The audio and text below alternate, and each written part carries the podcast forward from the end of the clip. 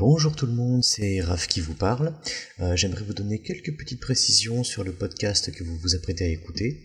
Euh, première chose, ce podcast a été enregistré il y a plusieurs semaines de cela, peu de temps après l'annonce du décès de Chadwick Boseman que nous évoquerons plus tard, et avant celui, plus récent, de Sean Connery, acteur dont il va également être question dans cet épisode. Euh, deuxième petite précision, en fin d'épisode, nous évoquerons avec Nicolas des films à venir que nous attendons lui et moi. Euh, mais vous vous en doutez bien, nombre de ces films ont récemment vu leur date de sortie repoussée due à la crise sanitaire actuelle. Mais pas de panique, nous vous mettrons les nouvelles dates de sortie de ces films en description. Voilà pour les petites précisions, merci de nous écouter et je vous laisse en notre compagnie. Bonne écoute.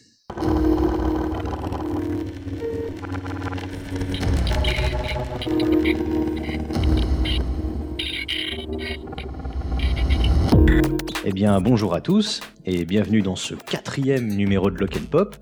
Moi, c'est Raph. Moi, c'est Nicolas et c'est le quatrième podcast. Bonjour Nico.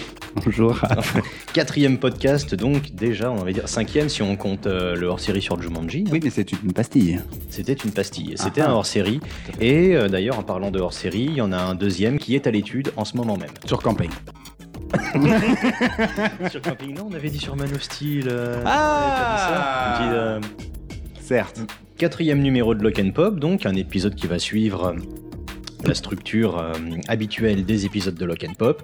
Dans un premier temps, moi je vais vous parler d'un film récent. Dans un deuxième temps, Nico, toi tu vas nous parler d'un film Vieux. un peu plus ancien. Oui. On a le droit de dire, on a, on a le droit de dire vieux?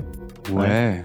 Et en revanche, troisième partie, là on a décidé de déroger un petit peu à la règle puisqu'on va pas vous parler euh, d'une œuvre culturelle euh, comme un film, un jeu vidéo, un bouquin, une bande dessinée ou quoi, mais on va vous faire chacun un espèce de petit top des films que nous attendons, qui sortiront soit cette année, soit l'an prochain ou dans les années à venir. Oui, parce que vu comment ça se passe. euh, Oui. Alors cette année c'est quand même très très incertain, donc on va dire voilà des, des petits upcomings. Ouais. Appelons-les appelons -les comme ça. C'est Lock and Pop épisode 4. C'est parti.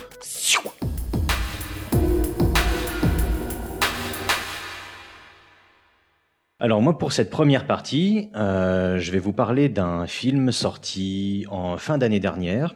Et pour vous parler de ce film, en fait, je suis obligé de remonter en avril 2018, exactement au 24 avi- avril 2018, et de voyager jusqu'à Los Angeles, au El Capitan Theater, mythique euh, cinéma euh, de Los Angeles dans lequel a lieu de nombreuses avant-premières.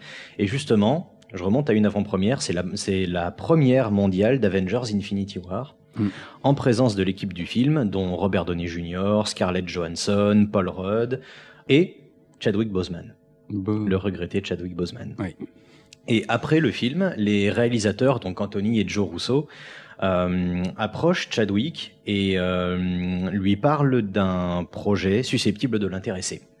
Donc le projet est d'abord intitulé Seventeen Bridges, qui est un, un scénario en fait écrit par Adam Mervis, qui est un jeune scénariste qui a qui s'est surtout fait connaître quelques années auparavant pour avoir écrit un film qui s'appelle Le Philly Kid de Jason Connery, le fils de Sean Connery Mhm. fils de Sean Connery, donc qui a réalisé The Philly Kid, écrit par Adam Mervis.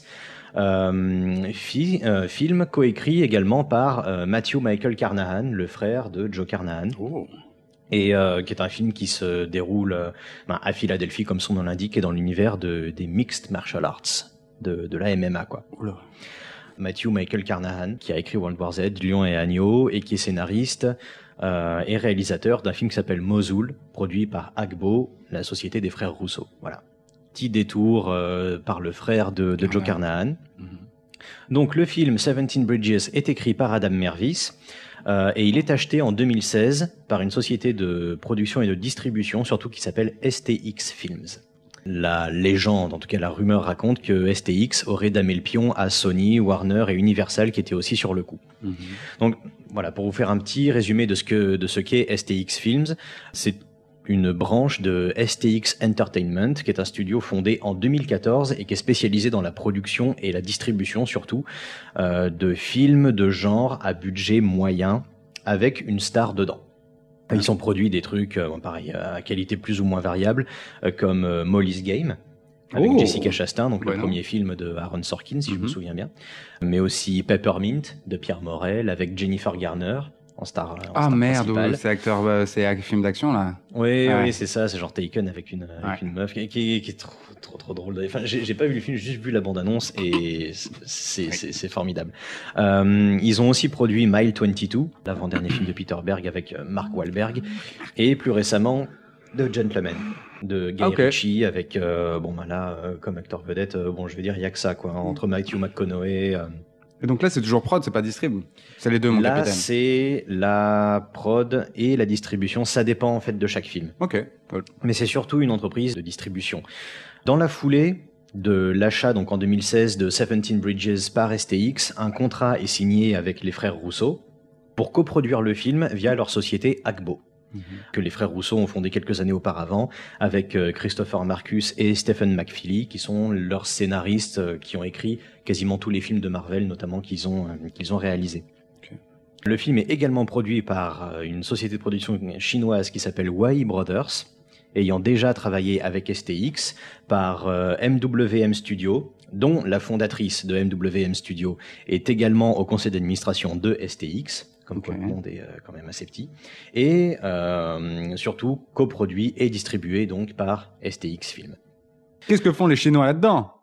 Ils apportent de la bonne maille. gars. Ouais, ma gueule. non, non, STX, euh, si tu regardes le conseil d'administration de STX, Mhm. bon, tu retrouves, alors j'ai plus son nom à, à cette femme qui est la fondatrice de MWM Studio, euh, mais tu trouves aussi pas mal de Chinois en fait. Ah. c'est- c'est surtout, c'est un conseil d'administration formé, euh, pas forcément, même quasi pas du tout de gens du métier du cinéma en fait. C'est ouais, des investisseurs, des financiers, Un et tout, mais il y en a très peu qui sont issus de l'industrie du cinéma. Donc voilà, comme tu vois, c'est une production. Il n'y a pas vraiment de major derrière, mais il y a plein de petites boîtes de cinoches indépendants qui viennent se greffer à ça. Les frères Russo donc confient le script à Brian Kirk, qui est un réalisateur euh, de télé irlandais, qui a réalisé plusieurs épisodes de séries vachement connues, comme Luther par exemple, avec Mhm, Idris. Elba, euh, Penny Dreadful plus récemment Mhm. et qui a été parmi les premiers réalisateurs à avoir réalisé ben, les premiers épisodes de Game of Thrones. Donc le projet euh, pour les Russo avec leur société Agbo, c'est de donner leur chance à des réalisateurs en herbe, un peu comme euh, ce que Steven Soderbergh avait fait avec eux. Ce qu'il faut savoir, c'est que Steven Soderbergh a produit leur deuxième film après avoir remarqué leur premier film au festival de Sundance. Donc c'est vraiment eux qui a joué le rôle de mentor pour les, frères Russo et qui, qui les a amenés euh, plus ou moins sur le devant de la scène, quoi. Et ensuite, on a eu Marvel, etc. Donc les Russo confient le scénario à Chadwick Boseman et son partenaire producteur et scénariste Logan Coles, qui a également produit avec Chadwick, euh, ben, je pense, des films comme 42, comme Get On Up et comme Message from the King également.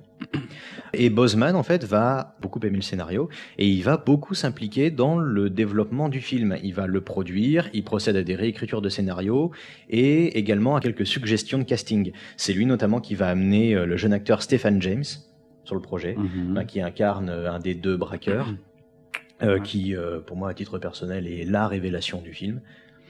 Donc la production démarre, le film est tourné en grande partie à Philadelphie, des rues de Philadelphie qui ont été grimées euh, en New York. en, New York, Brooklyn. en rue de New York City. Et d'ailleurs, ce qui est assez rigolo, c'est de constater, tu recherches euh, 21 Bridges shooting sur YouTube et tu tombes sur des vidéos d'habitants de Philadelphie qui passent dans les rues et tout. Je Ah, Il y a un tournage ici et Yeah. regardez, ils ont transformé toute la rue et là il y a des affiches, on se croirait à New York et tout. Donc en effet, des rues de Philadelphie ont été grimées en rue de New York. Le film a été également tourné un petit peu à New York City aussi. Ça coûte cher de tourner. Et en, bah justement, je pense que ça doit être plus cher Ouais. de tourner à New York qu'à Philadelphie. Voilà, donc, je euh, donc voilà. Et en septembre 2018, on apprend l'ajout de Sienna Miller, Taylor Kitsch et J.K. Simmons au casting. Dans la foulée, le titre a été modifié pour 21 Bridges. Pourquoi 21 Bridges? Eh bien, tout simplement, les 17 Bridges au départ font référence aux 17 ponts qui entourent l'île de Manhattan. Pourquoi 21 Parce qu'en plus de 17 ponts, si tu veux sortir ou entrer de Manhattan, tu peux aussi prendre 4 tunnels. Ah. Donc 21 Bridges, c'est 17 ponts plus 4 tunnels. Et ce sont les seules entrées et sorties euh, qui te permettent d'entrer et sortir de l'île de Manhattan. Très bien. Voilà pour, la raison pour laquelle le film a été renommé. Le premier trailer est diffusé en avril 2019. Le film est annoncé tout d'abord pour le 12 juillet 2019 en plein été estival. Euh, il sort notamment entre euh, le Spider-Man de Sony Marvel et le Roi Lion de Disney. Mais en mai 2019, STX revoit complètement son calendrier euh, de sortie et déplace le film à fin septembre 2019, en plein dans ce qu'on appelle les dump months. Donc c'est une zone un peu morte pour le box-office. Le problème, c'est que euh, à une semaine d'intervalle est censé sortir un autre film indépendant qui lui va quasiment tout rafler, qui s'appelle Joker et qui est réalisé par Todd Phillips. Voilà. Bouh Donc en juillet 2019 a lieu la Comic Con 2019, ce qui donne euh, l'occasion aux frères Rousseau d'animer un panel intitulé A Conversation with the Russo Brothers dans le fameux Hall H du Comic Con de San Diego, donc le hall où ont lieu absolument tous les panels des Mhm. Avengers, des Ouais. grosses productions hollywoodiennes, super-héros, etc.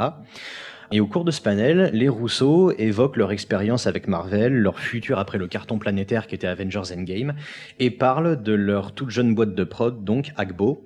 Et alors qu'ils sont en train d'évoquer les projets qu'ils sont en train de financer avec Agbo, un message de Chadwick Boseman est diffusé au Comic Con, dans lequel il raconte quelques anecdotes sur le film et présente un nouveau trailer du film qui fait pas mal sensation. Euh, et c'est une, des raisons invoquées par les sites de News Ciné pour justifier le deuxième ou troisième report du film, cette fois à novembre 2019. Ce qui coïncide, alors ça c'est moi qui spécule complètement, qui coïncide bah, tout simplement en fait avec la saison des Oscars. C'est-à-dire que euh, octobre, novembre, décembre, Mhm. c'est là que commencent à sortir les films qui peuvent concourir aux Oscars. Alors ça n'a pas été le cas de toute Mhm. façon pour, euh, pour 21 Bridges. J'espère, putain, sinon l'ego des Russes, c'est un stade. Ouais, mais euh, voilà, le film a été bougé une fois parce que bon, bah, été estival et tout. Je pense pas que c'était une très très bonne euh, décision de le sortir à ce moment-là. Septembre, on était dans les mois un peu morts et à une semaine de Joker. Là, on est en novembre, dans la saison des Oscars, et il faut savoir qu'au mois de novembre sortent des films comme Jojo Rabbit ou Le Mans 66 par exemple. Donc voilà, le film est annoncé pour novembre 2019 et il sort donc le 22 novembre euh, 2019 aux USA, à un mois de novembre très très calme. Les chiffres sont au plus bas depuis 4 ans, avec 500 millions de dollars de recettes contre plus d'un milliard l'année précédente. En cause, euh, les flops euh, successifs de Terminator Dark Fate, euh, de Charlie's Angels aussi, et même du Doctor Sleep de Mike Flanagan. Ah ouais, dommage. Donc voilà, un mois de novembre relativement, relativement calme, quoi. De merde. Ouais, de merde. Le truc, c'est 21 Bridges sort le même jour que Frozen 2. Et euh, le même jour également qu'un film qu'on connaît beaucoup moins en France, mais s'appelle A Beautiful Day in the Neighborhood, avec Tom Hanks. C'est un film qui va pas mal marcher aux États-Unis. Mhm. Bon, euh, voilà, 21 Bridges, euh, ça court pas exactement dans la même catégorie que Frozen 2, mais bon, on imagine qu'il y en a quand même un qui a écrasé l'autre. Euh, le film parvient quand même à se hisser à la quatrième place du box-office US lors de son premier week-end d'exploitation. Euh, derrière, évidemment, Frozen 2, mais également Ford versus Ferrari, dont c'est le deuxième week-end d'exploitation, et euh, Beautiful Day in the Neighborhood. Avec un score de 9,3 millions de dollars. Ce qui Ah. est franchement pas énorme. Mais bon, globalement, le box-office est décevant. Le film finira sa course aux États-Unis avec 28-29 millions de dollars. Ça a Ce coûté qui combien est, euh, ça a coûté 33 millions de dollars. Aïe. Et culmine à environ 50 millions de dollars dans le monde. Donc voilà, on n'est pas sur de la grosse, grosse, grosse rentabilité. Bon, ça pue, ouais. Donc euh, pour euh, résumer un petit peu le pitch, euh, on suit un, officier de police à New York qui s'appelle Andre Davis. Le film commence alors que euh, Davis est entendu par la police des polices car c'est un as de la gâchette. hein. Il, a, euh, ouais, il a tué euh, à peu près une dizaine de personnes lors de ses interventions. On apprend aussi qu'il est orphelin, que son père était flic et a été tué par des criminels euh, lorsqu'il était gamin. Et un soir à, Manhattan, un braquage tourne mal et huit policiers sont tués. Davis est mis sur l'affaire et décide de fermer l'île de Manhattan pendant toute une nuit, ce qui correspond aux 17 ponts et 4 tunnels afin d'attraper les braqueurs. Donc voilà pour le pitch. Alors on va euh, évidemment aller de révélation en révélation. On va apprendre pas mal de choses au film au fur et à mesure que le film avance.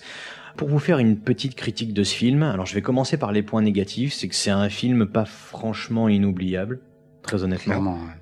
Le scénario peut paraître un petit peu prévisible et il n'y a pas vraiment de grosse fulgurance dans la mise en scène.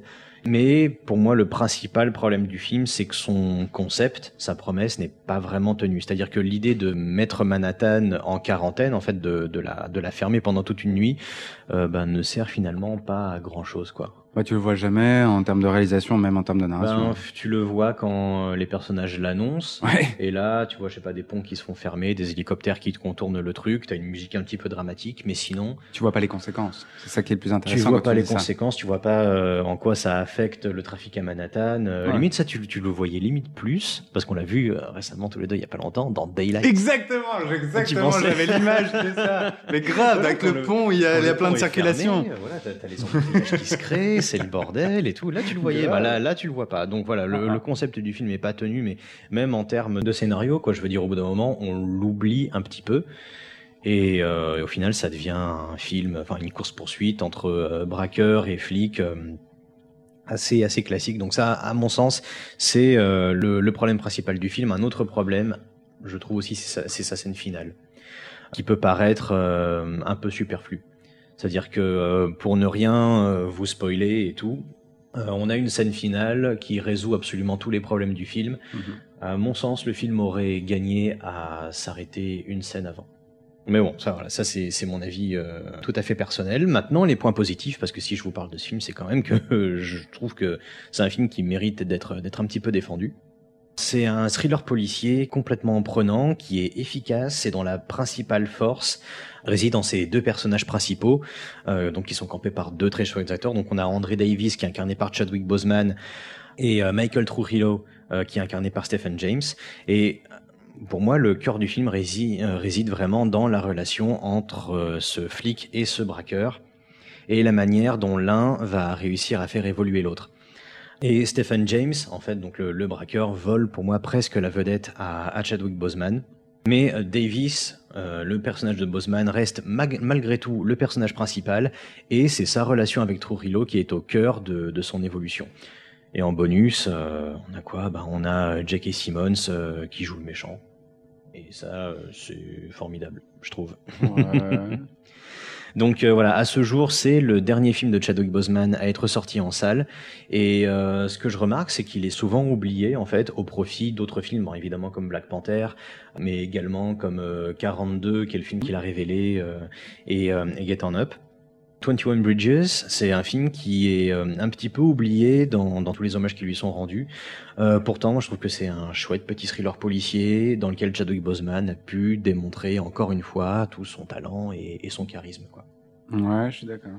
Après, c'est vrai qu'il n'y a pas eu d'écho, alors qu'il aurait pu en avoir un peu plus, du moins à travers la l'idée même du film. Quand tu nous parles tout à l'heure de la relation entre Stephen James et Chadwick Boseman, Ouais. Euh, ce qui est intéressant, c'est que euh, il y a toute cette relation raciale. C'est que euh, qui, qui plane dans tout le film, qui est jamais expliqué, mais qui est là, notamment avec les histoires qui se passent en ce moment aux États-Unis. Il y a un vrai retour là-dessus. Et en fait, on joue Chadwick, Chadwick Boseman comme s'il n'était pas black, en fait. Ouais, Et alors que ça a une vraie résultante sur euh, le fait de que ça soit un badass présenté comme un flic des années 80 qui a pas oui, oui, y a un qui petit hésite pas à tuer euh, les gens, qui là chasse dans tout New York un black Mm. quoi. Mais c'est ça, c'est ça que, j'ai que j'ai trouvé plutôt plutôt cool, c'est que bon, ben, bon, toute proportion gardée, mais c'est un c'est un espèce de flic un petit peu hard-boiled, euh, un peu, Un petit peu, hein. un petit peu, oui, un, Non, non, un peu- ça y est, un peu, un peu désabusé. Il y a un côté un peu inspecteur Harry, ben, sans le côté euh, sans le côté euh, raciste. Make my day. euh, sans le côté make my day. Euh, mais c'est vrai, oui, toute, toute la question. Bon, après, c'est c'est un argument qui a été un peu avancé dans la promotion, euh, d'essayer de surfer de manière plus ou moins opportuniste sur euh, toutes les problématiques avec la police aux États-Unis. C'est pas le sujet du film, Pas du tout. euh, mais c'est vrai que c'est là. Mais elle est là. Maintenant, voilà, sans aller jusqu'à faire du inspecteur Harry, moi j'ai trouvé que le flic de Chadwick Boseman fonctionnait en fait quoi. Alors c'est sûr, on est dans les années 2020, on peut plus vraiment te faire des flics comme ça, euh, borderline et tout. euh, Voilà, c'est- c'est- enfin je le déplore pas, hein, mais euh, on a pourtant ben, la base du truc, c'est-à-dire un, un flic euh, voilà qui a pas froid aux yeux, euh, qui se fout un petit peu des conséquences. Son tableau de chasse, il est exprimé surtout par le dialogue, pas forcément par la mise en scène. Ouais. Pas le truc le plus cinématographique au monde. Par contre, On le voit enquêter après. Et là, on voit vraiment qu'il s'agit d'un flic euh, consciencieux et tout, euh, bon, qui n'hésite pas à sortir son arme. Tout le cœur du film réside en fait dans la relation qu'il a avec Stephen James. Stephen James qui incarne un braqueur qui doute vachement de ce qu'il fait, quoi. Hein, sans, euh, sans vous spoiler quoi que ce soit, il sent qu'il y a anguille sous roche. Et il va progressivement se dédouaner un petit peu de ce braquage et tout, en apprenant qu'il y a un souci derrière, quoi. Et c'est là en fait que je trouve que la, la, relation entre Chadwick Boseman et Stephen James, entre leurs deux personnages, fonctionne très bien. C'est qu'on commence avec ce flic incarné par Chadwick Boseman, donc qui euh, tire pour tuer, quoi, hein, qui est assez rentre dedans, mm-hmm. qui a en plus un traumatisme. Donc son père a été tué lors d'un braquage, euh, donc il a absolument toutes les raisons pour en mettre plein la gueule à ces deux braqueurs qui ont bah, qui ont buté euh, des flics. Mm-hmm et qui va euh, devoir progressivement en fait euh, mettre un petit peu euh, d'eau dans son vin et qui va être amené progressivement au fur et à mesure que le film avance ben, à douter un petit peu de sa hiérarchie et du bien fondé en fait de, de l'institution à laquelle il appartient. Le tout ben, en dialoguant, en apprenant à connaître un braqueur pour lequel il devrait avoir une aversion mais totale en fait quoi. Ah, le putain, ça marche pas. Mais ça, c'est une vraie problématique de producteur et de, de réalisateur et de scénariste. C'est que nous, on a balancé en deux phrases en disant c'est un badass, il tue des gens. Ouais, mais c'est justement, c'est vrai que je trouve ça faible, mais s'il n'y avait pas après cette séquence d'enquête, moi j'y aurais pas cru au, euh, au personnage de, C'est le seul bon, bonne partie, on en avait déjà discuté dans un bar et c'était la, la, seule partie du film acceptable, c'est que en trois beaux coups de caméra, en trois mouvements euh, d'opérateurs, mmh. on arrivait tout de suite à comprendre que Chadwick Boseman comprenait ce qui s'était passé dans la scène alors que tous les flics autour euh, marchaient comme des gros porcs sur les sur les preuves et ne se rendaient pas compte de ce qui se passait. Là, je trouve que son passé hardball ne marche pas parce que quand on me présente un hardboil euh, dans une séquence d'interrogatoire face à la police des polices et tout de suite après on, on s'excuse en disant ouais mais vous savez c'est pas un hardboil il s'occupe de sa maman euh, qui est à moitié folle dans son appartement oh ouais, putain mais assumez juste deux secondes c'est pas grave hein, voilà mm. et après ce système là c'est que sa compréhension de l'univers dans lequel il est, de la police un peu corrompue, je sais que de base, dès qu'il arrive sur le braquage, il est mal à l'aise. Il est toujours en dehors du bocal. Alors qu'il fallait pousser les potards quand il arrive sur le braquage. Il y a la scène très rigolote du coup, enfin rigolote non, mais euh, assumée où les flics disent ah je suis content que ça soit Chadwick parce que lui euh, son père s'est fait tuer euh, par des par des braqueurs. C'est lui. On va pas avoir un procès de merde. Il va les tuer. Mmh. On se rend compte jamais on le voit jamais dans ses yeux, on le voit pas dans ses dans sa prise de position. Non, il est toujours un peu en retrait en disant en fait, il joue le rôle d'un mec euh, d'un flic lambda intelligent qui prend déjà un point de vue extérieur alors qu'on aurait dû le présenter tout de suite en arrivant sur les lieux en disant putain bah ouais ouais grave et que petit à petit il se rende compte mm. grâce à sa relation avec Steven James que la police a corrompu. Il le mais à la limite, à la limite, d'accord. Bah, pour le côté hardboil, euh, gâchette facile et tout machin, ça ok, pourquoi pas. pas. Si ça, tu t'arrives pas à l'acheter. Moi, j'arrive à l'acheter par rapport à son traumatisme et, euh, et au fait que quelque part, il y, a, y, a, une réconciliation en fait qui s'opère chez ce personnage entre euh, son côté euh, flic euh, qui fonce et tout, mais en même temps qui, bah, qui est un petit peu obligé d'être comme ça pour mhm. assumer l'héritage de son père et parce qu'il a pas vraiment encore fait le deuil en fait de, de, de son père et juste le fait de d'évoluer comme ça au contact d'un braqueur bah, ça déconstruit un peu sa vision manichéenne des, mhm. euh, des, des, choses, et c'est là que je trouve qu'il y a un, il y a une progression dans le dans le personnage. Mais je suis d'accord, c'est ce que je disais euh, tout à l'heure quand Stephen James volait limite la vedette à Chadwick Boseman. Ouais c'est qu'il y a tout un pan du film où le personnage de Chadwick est un petit peu mis de côté. Il fait qu'arriver sur les lieux de la scène d'action une fois que la scène d'action est passée et constater et, euh, et, voilà aller de point en point à la, à la poursuite de ces, de ces braqueurs. Et pendant ce temps-là, on suit ben, Stephen James qui lui euh, va remettre aussi en question le braquage qu'il vient d'effectuer. Et, et, et, tu vois vraiment deux personnages qui sont en train d'évoluer et qui convergent en fait quoi. Et je trouvais que ça se faisait de manière assez naturelle. Mmh, et, euh, et en fait, parce que Stephen James a vécu tout ça, ben du coup, ça fait évoluer en parallèle, même si on le voit pas, ça fait évoluer le personnage de Chadwick Boseman. Et ça, on le voit, on le voit surtout vers la fin. Mon seul regret en fait avec ça, et c'est ce que je te disais tout à l'heure, c'est que cette dernière scène, sans spoiler, hein, mais qui se passe dans une maison, et de jour, alors que tout le reste du film se passe dans les rues de New York euh, ou dans des entrepôts ou quoi la nuit. Mhm. Euh, elle vient absolument régler tous les problèmes. Moi, j'aurais préféré que le film se finisse une scène avant et sur une fin ouverte. Genre, euh, voilà, Chadwick a des infos compromettantes. Qu'est-ce qu'il décide d'en faire? Mm. Est-ce qu'il va passer le cap et trahir son institution? Ou bien est-ce qu'il va euh, ranger ça dans sa poche et, euh, et continuer à être le flic qu'il a été? Moi, j'aurais voulu ne pas forcément avoir de réponse, tu vois. Mais ça donne un personnage féminin qui ne sert strictement à rien, du coup. Euh, tu parles de, de, Sienna, de Sienna Miller? Ouais. Oui, oui. Bah, de toute façon, je suis désolé, mais son perso à Sienna Miller, moi, je, je, je, je l'ai pas acheté, quoi. Oh, moi non plus, pas une seule seconde, mais euh, Pourtant, elle a tout a son intérêt à travers la fin. Dans le- la relation entre elle et Chadwick, ça, ça- ça va à peu près, quoi. Hein. C'est, euh, ils essaient d'en faire un petit peu une sorte de Sherlock et Watson. Bon, ouais, ça, ça va pas hyper Mm. loin. Mais voilà, euh, qu'il y ait cette scène de fin ou pas, je pense pas que ça ait changé grand-chose à l'intérêt du personnage de Sienna Miller. quoi. C'est marrant. Enfin, du coup, quand tu me parlais de tous les producteurs, la problématique de, enfin, pour moi, hein, je pense que ça représente aussi un manque de, de représentation forte dans le film. T'as des frères Russo qui produisent, qui sont pour moi loin d'être un caractère fort. T'as pas de prod parce que t'en as 27 et qui, en a pas un qui sort du lot comme pouvait être dans les années 90 des Joanne Silver. euh, et t'as pas de réal. Et ça manque d'une vision. En fait, ce film aurait pu être fait d'une 3 milliards de façons possibles et imaginables. Ça se tient à travers la prestation et l'implication de Chadwick, je pense. où Ouais. On sent que il y a du y a du euh, travail, il est là. Tu as, une vision, c'est celle de Chadwick Ouais. derrière. Mais y a Et je trouve qu'il n'y a pas d'écriture sur Chadwick. Je suis désolé, c'est pas en me montrant une photo d'une personne morte à un enterrement et, euh, et euh, trois bouts de dialogue qu'on présente un film. Ça, c'est mort, mais ça, c'est une problématique de réalisateur qui travaille pas son scénario. Mais c'est les deux personnages de, des braqueurs qui sont bien.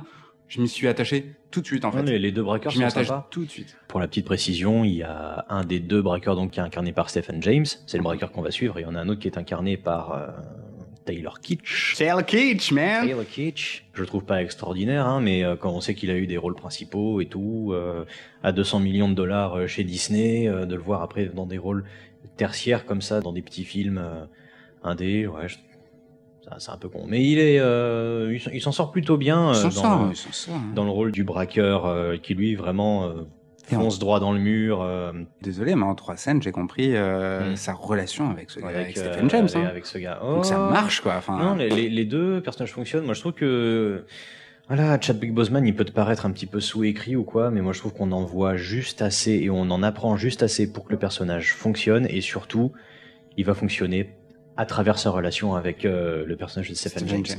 Et, et là où tu peux voir un personnage un petit peu, un petit peu banal, limite un petit peu vide, juste cette relation entre les personnages qui moi me fait complètement acheter euh, Chadwick Boseman.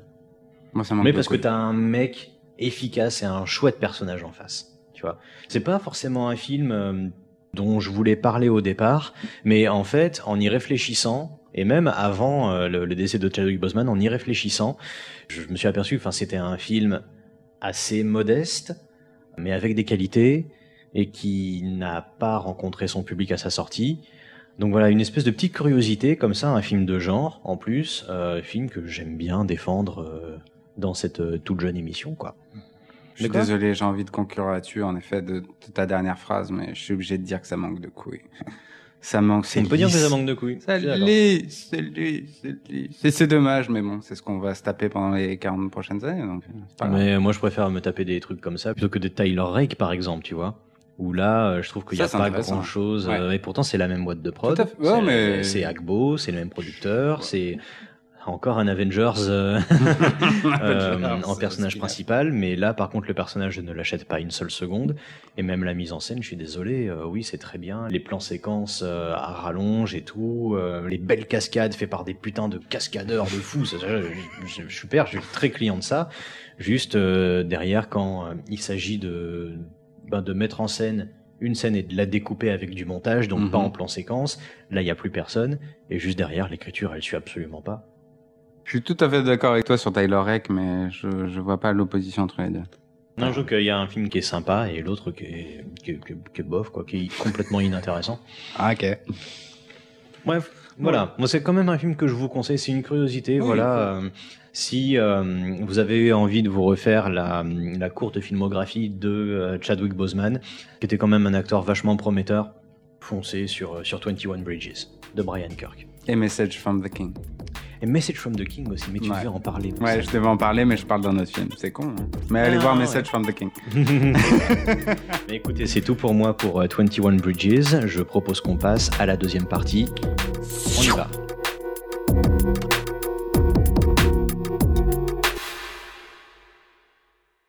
On va parler d'Octobre Rouge. The End of the October, or the Red October. The End of the Red October. Yeah. Euh, moi, je vais pas faire comme toi qui explique la genèse. Je vais expliquer tout de suite le, le film parce que c'est plus simple, parce que c'est un peu alambiqué. D'accord. Je te balance le truc. Et en plus, pour une fois, j'ai écrit, euh, j'ai écrit mon, mon texte, donc ce qui est bien. Alors, Octobre Rouge raconte l'histoire d'un sous-marin russe durant la période de la guerre froide. Oui. Jusque-là, tu me suis. Jusque-là, ok. Un sous-marin conçu pour ne pas être repéré par les sonars grâce à une nouvelle techno- technologie qui le permet d'être silencieux, donc invisible. Silencieux, invisible donc. Donc le sous-marin est invisible et donc silencieux. Non, silencieux, donc invisi- invisible. Hmm. On est clair là-dessus.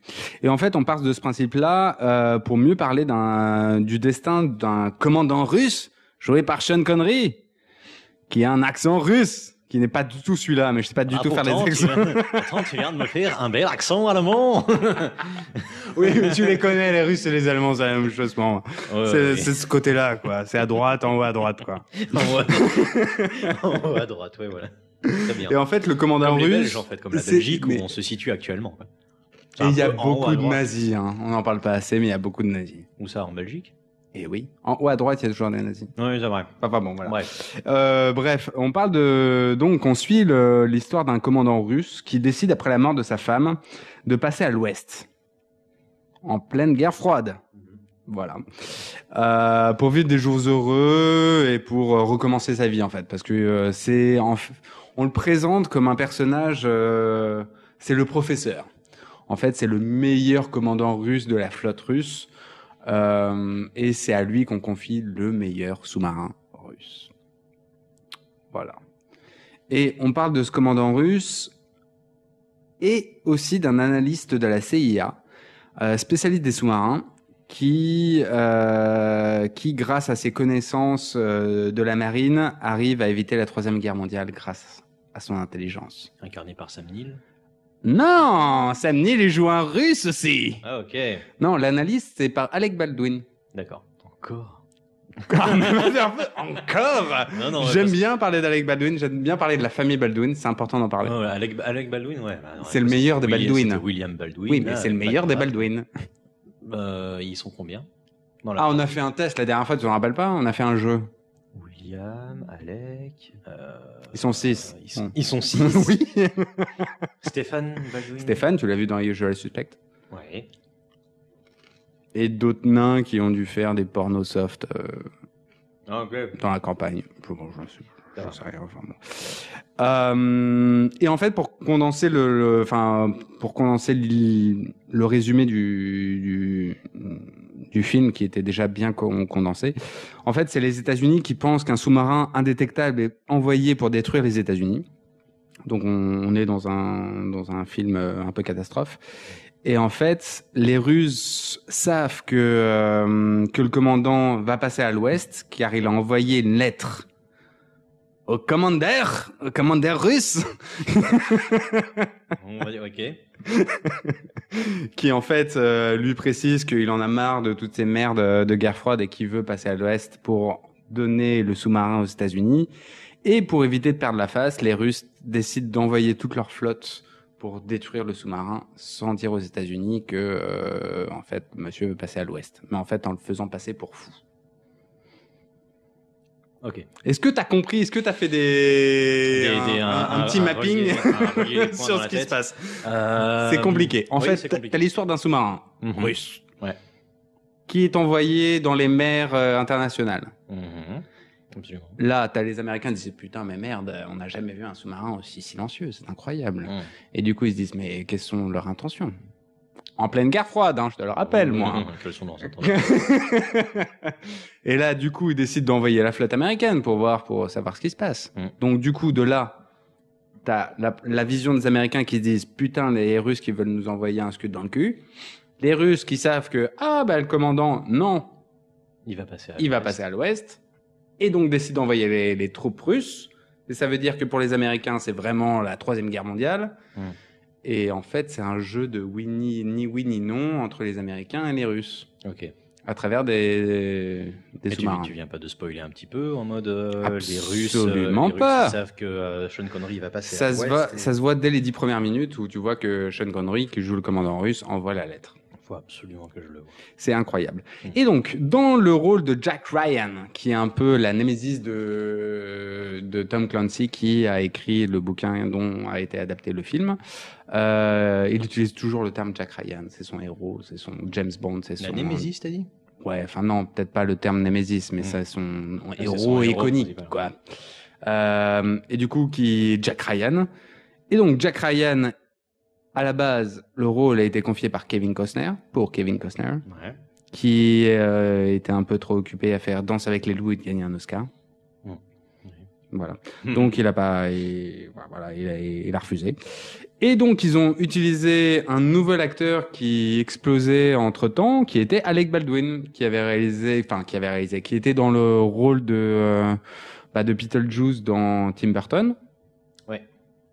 Qui marchait à Domp Saras Enfin, et qui a Working joué Girl. dans Beetlejuice. Oui, qui a joué dans Beetlejuice et qui cartonnait, et dans Working Girl de Mike, Mike Nichols. Dans lequel t'as dit? Working Girl. Working, d'accord, ouais, ok. Je vois. Et donc, du coup, il confie à Alec Baldwin. C'était le premier euh, film avec le personnage de Jack Ryan ou il y en, avait, il y en a eu d'autres avant? Il y en a eu d'autres. Ok. Et je vais en parler après. Mais là, on se concentre sur Octobre Rouge. Donc, c'est Octobre Rouge. Mhm. Euh, après la première lecture du scénario, donc comment s'est passé ce film? C'est que, en fait, c'est un assistant d'un producteur qui s'appelle Mace Neffeld, euh, qui est envoyé dans les euh, conventions, et ça se fait très souvent par les, euh, par les producteurs, d'envoyer l'assistant sur des conventions de littérature Mhm. pour essayer de choper les, les droits de, de bouquins à travers le monde. Et donc, un assistant qui eu un peu le nez fin, qui a décoté Octobre Rouge, donc de Tom Clancy, et qui a décidé, de- donc, pardon, le, l'organisation s'était fait en Angleterre, Mhm. L'assistant été envoyé là-bas et a dégoté le bouquin, l'a envoyé tout de suite au producteur pour qu'il le lise et pour qu'il chope les droits. D'accord. En même temps, dans une petite bourgade des Ang- d'Angleterre, Mhm. T'as un jeune John McTiernan qui sort d'un succès planétaire de pièges de cristal, qui, pendant ses vacances, profite d'un pe- une petite Guinness dans un bar de sûrement Dublin, parce que j'aime bien dire dans un bar de Dublin, oui. voilà, qui tombe sur le livre, parce que le livre a été sorti avant en Europe, avant les États-Unis. Mm. Donc du coup, il découvre ce bouquin et se dit putain, mais il est juste extraordinaire. Si j'ai besoin d'un nouveau film, ce serait celui-là, et décide de euh, prendre le bouquin et de partir aux États-Unis avec pour le proposer à une boîte de prod qui est Universal pour lui proposer le film. Et euh, le hum, l'assistant qui a été envoyé, euh, De Mace Nuffeld. Mike- ouais. euh, lui, il est d'Universal aussi ou il est d'une autre euh, boîte de prod? Eh ben absolument pas, il est de Paramount. Ah mince, donc tu vas avoir une guerre de droits entre Paramount et Eh Universal. ben pour- absolument pas. non, Ah, pas du tout. Je t'ai hypé un truc, mais qui n'arrivera pas du tout. Parce que Mace Nefield, pas con la bête, la bête euh, a tout de suite le bouquin entre les mains grâce à son assistant. Dit que c'est un truc extraordinaire, ça cartonne. En plus, ça cartonne en Europe, donc ça va venir cartonner aux États-Unis. Et se dit, pose tout de suite les droits et achète les droits. Donc c'est Universal qui a les droits. Non, Non, c'est Paramount. qui a c'est les- Paramount. c'est Paramount. John, John McTiernan revient tout de suite aux États-Unis entre temps, parce que ça Mhm. se fait en bisbee.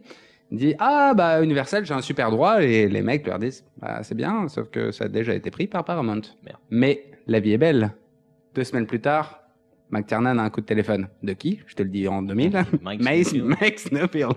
Mike qui lui propose la réalisation du film. Et là, il lui dit Putain, extraordinaire, génial. Oui, j'accepte. Formidable. Et là, on tombe sur euh, la belle vie, quoi, tu vois. Pas avec des embroglios incroyables de droite et à gauche. Non, la vie est belle.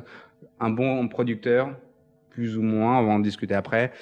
Et un excellent réalisateur qui sort de Piège de cristal. Euh, on l'a un peu cantonné à un réalisateur, certes extraordinaire grâce à Piège de cristal, mais qui a besoin de se calmer et de légitimer un peu sa place de réalisateur Hmm. en disant oui, je ne suis pas qu'un film, un réalisateur de blockbuster.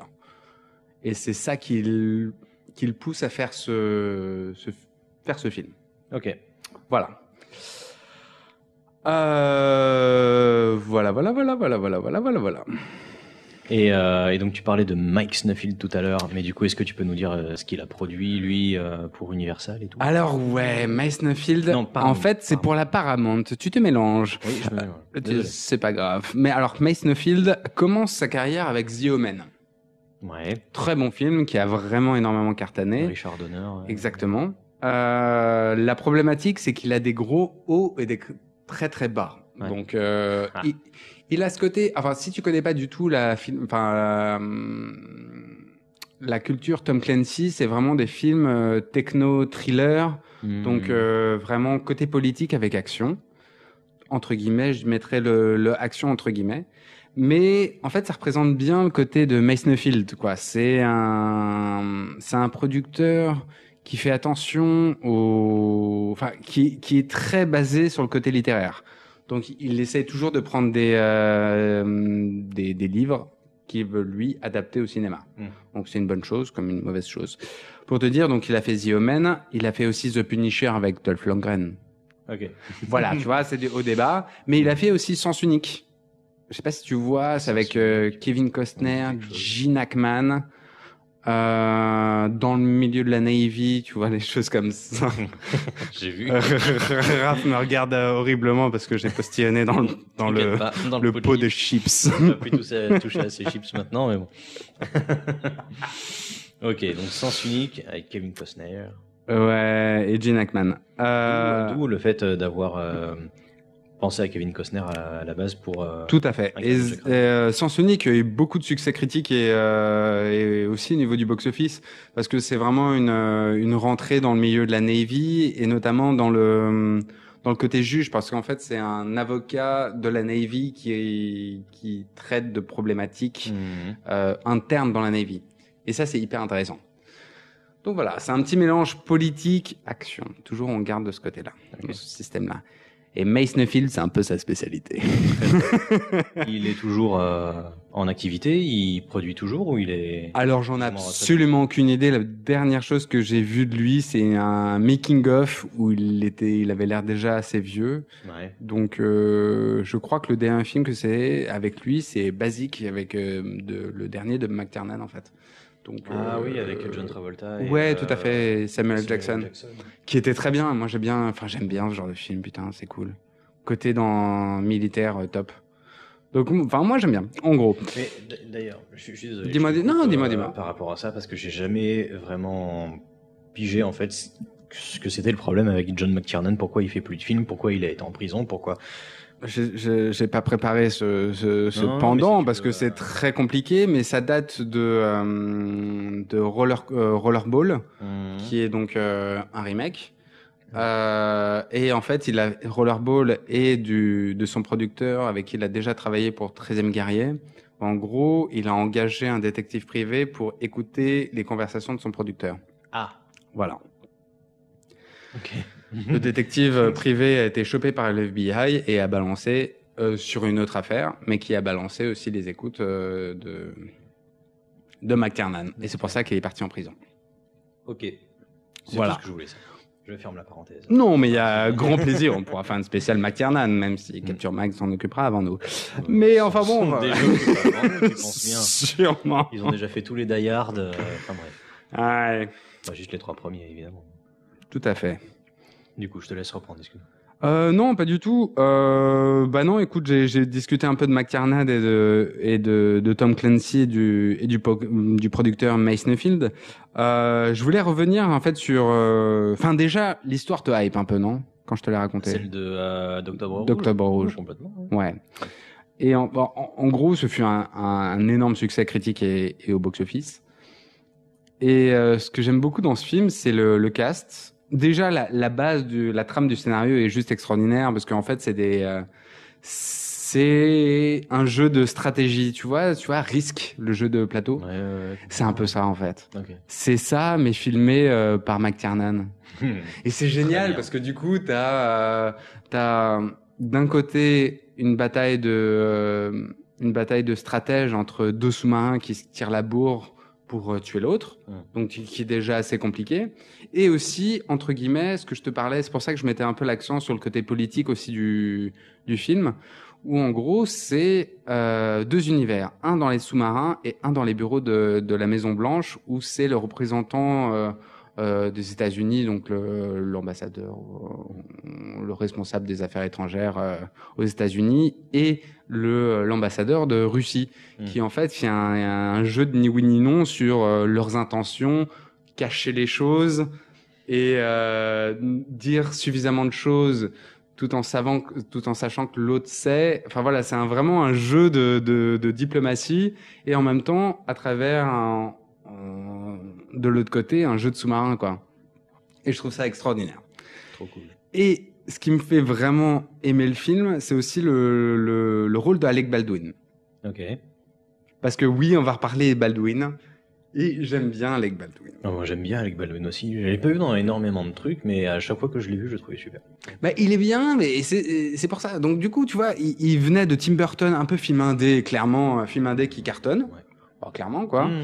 Euh, Working Up, euh, Mike, euh, Mike Nichols, qui, euh, qui est vraiment un film totalement indépendant aussi, mais dans une belle lignée des années 80, où Mike Nichols, à l'époque, était hyper connu. Il y avait... euh, enfin, C'était vraiment un film important de faire. Mhm. Et je trouve ça top d'avoir Alec Baldwin parce que du coup, il est dans un- à travers un pont où euh, le rôle. Je vais essayer de lire ce que j'ai écrit parce que du coup, ça vaut le coup de le faire. Euh, en fait, on trouve Alec Baldwin dans sa, il trouve un écho dans son rôle à travers son film, à travers la frilosité qu'il a à, à poser son, son personnage. Ok.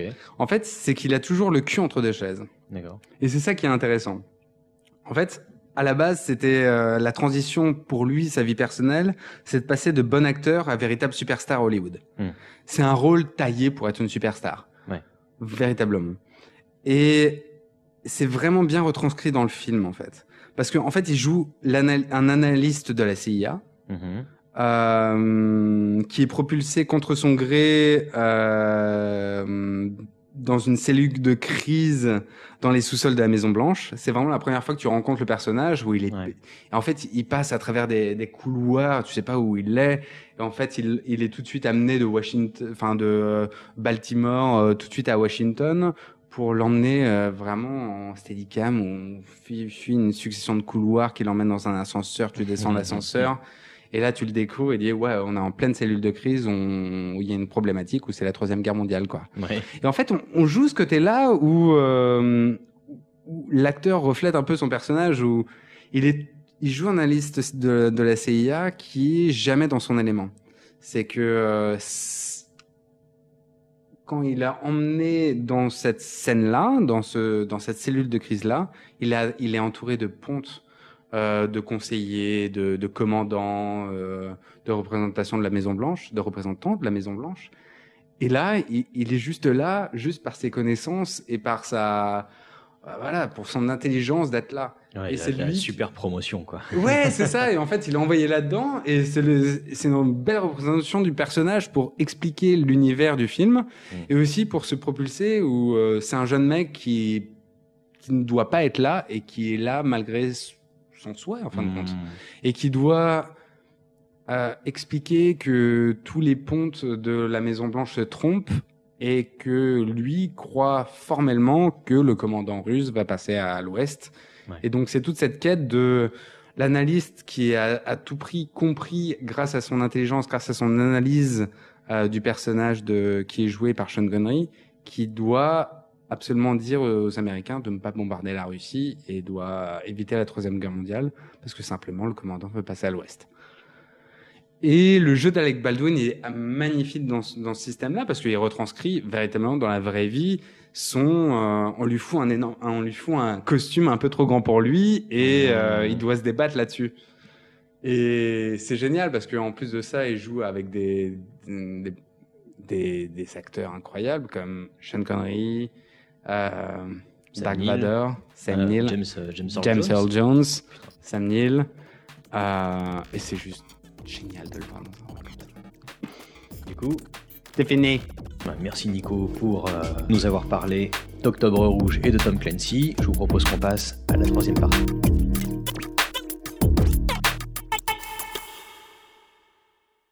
Et pour cette partie, donc, euh, comme je vous l'ai dit tout à l'heure, plutôt que de prendre euh, une œuvre culturelle, que ce soit un film et tout, machin, on vous a sélectionné trois films à sortir cette année ou l'an prochain ou dans deux ans ou quand on veut, qu'on attend avec plus ou moins d'impatience. Alors, petite joker, c'est que sur ces trois films, chacun qu'on a choisi, on s'est accordé une potentielle bouse. Ou peut-être les six vont être des pouses. hein. Peut-être que les six vont être des boosts, peut-être que les six vont être des chefs-d'œuvre absolus. Non. Alors euh, oui, sans doute, sans doute non, mais voilà. Mais On a ouais, toujours ouais. euh, le, le, le bénéfice. Ah, l'espérance, l'espérance. Ah bah ouais. Et pourquoi on voulait faire ça Moi je suis toujours OP pour me projeter un peu dans l'avenir et tout, pour parler de films qui ont l'air intéressants. Au vu de ce qui se passe en termes cinématographiques et en termes de, de, de distribution de films, Mm. en ce moment, on avait, on avait, on avait aussi envie d'en parler pour euh, se projeter. Peut-être qu'on va dévier euh, sur le, le futur du cinéma. Qu'est-ce que ça va être? Qu'est-ce que, est-ce que c'est en déma- dématérialisé? Est-ce que ça sera dans les salles? Est-ce que c'est une incidence sur les films dans lesquels on va, on se hype ou non? C'est ça aussi qui peut être, euh, qui peut être intéressant. Ouais, Enfin, c'est vrai. Ça. voilà. Mais écoutez, je vous propose euh, qu'on commence. Alors si tu me le permets, Nico, moi je vais commencer par mon premier film. Et je vais tout de suite mettre euh, les pieds dans le plat. Parce que, comme je vous l'ai dit, on s'accorde à chacun une potentielle bouse. Et je dis pas une bouse. Je dis franchement une potentielle. Bah, bien sûr, parce qu'on n'a aucune info. Peut-être un trailer, Parce qu'on a des photos, info. des réals, Euh, des scénaristes. Là, ouais, c'est ça. On a que des informations. On n'a même pas de trucs officiels. Moi, mon premier film, donc ma potentielle bouse, je te l'annonce tout de suite, ça s'appelle Venom 2. Let, Bouze Let There Be Carnage, réalisé par Andy Serkis. Hmm. Voilà. Donc, euh, bon, bah, comme son nom l'indique, c'est la suite du premier film Venom sorti euh, il y a deux ans, donc en 2018, qui, mine de rien, a fait un putain de succès. Presque un milliard de dollars. On, Ah, on doit être aux alentours de 800-900 millions de dollars dans le monde. Qui est un score très très inattendu, c'est-à-dire que même le casting en fait n'y croyait plus tellement.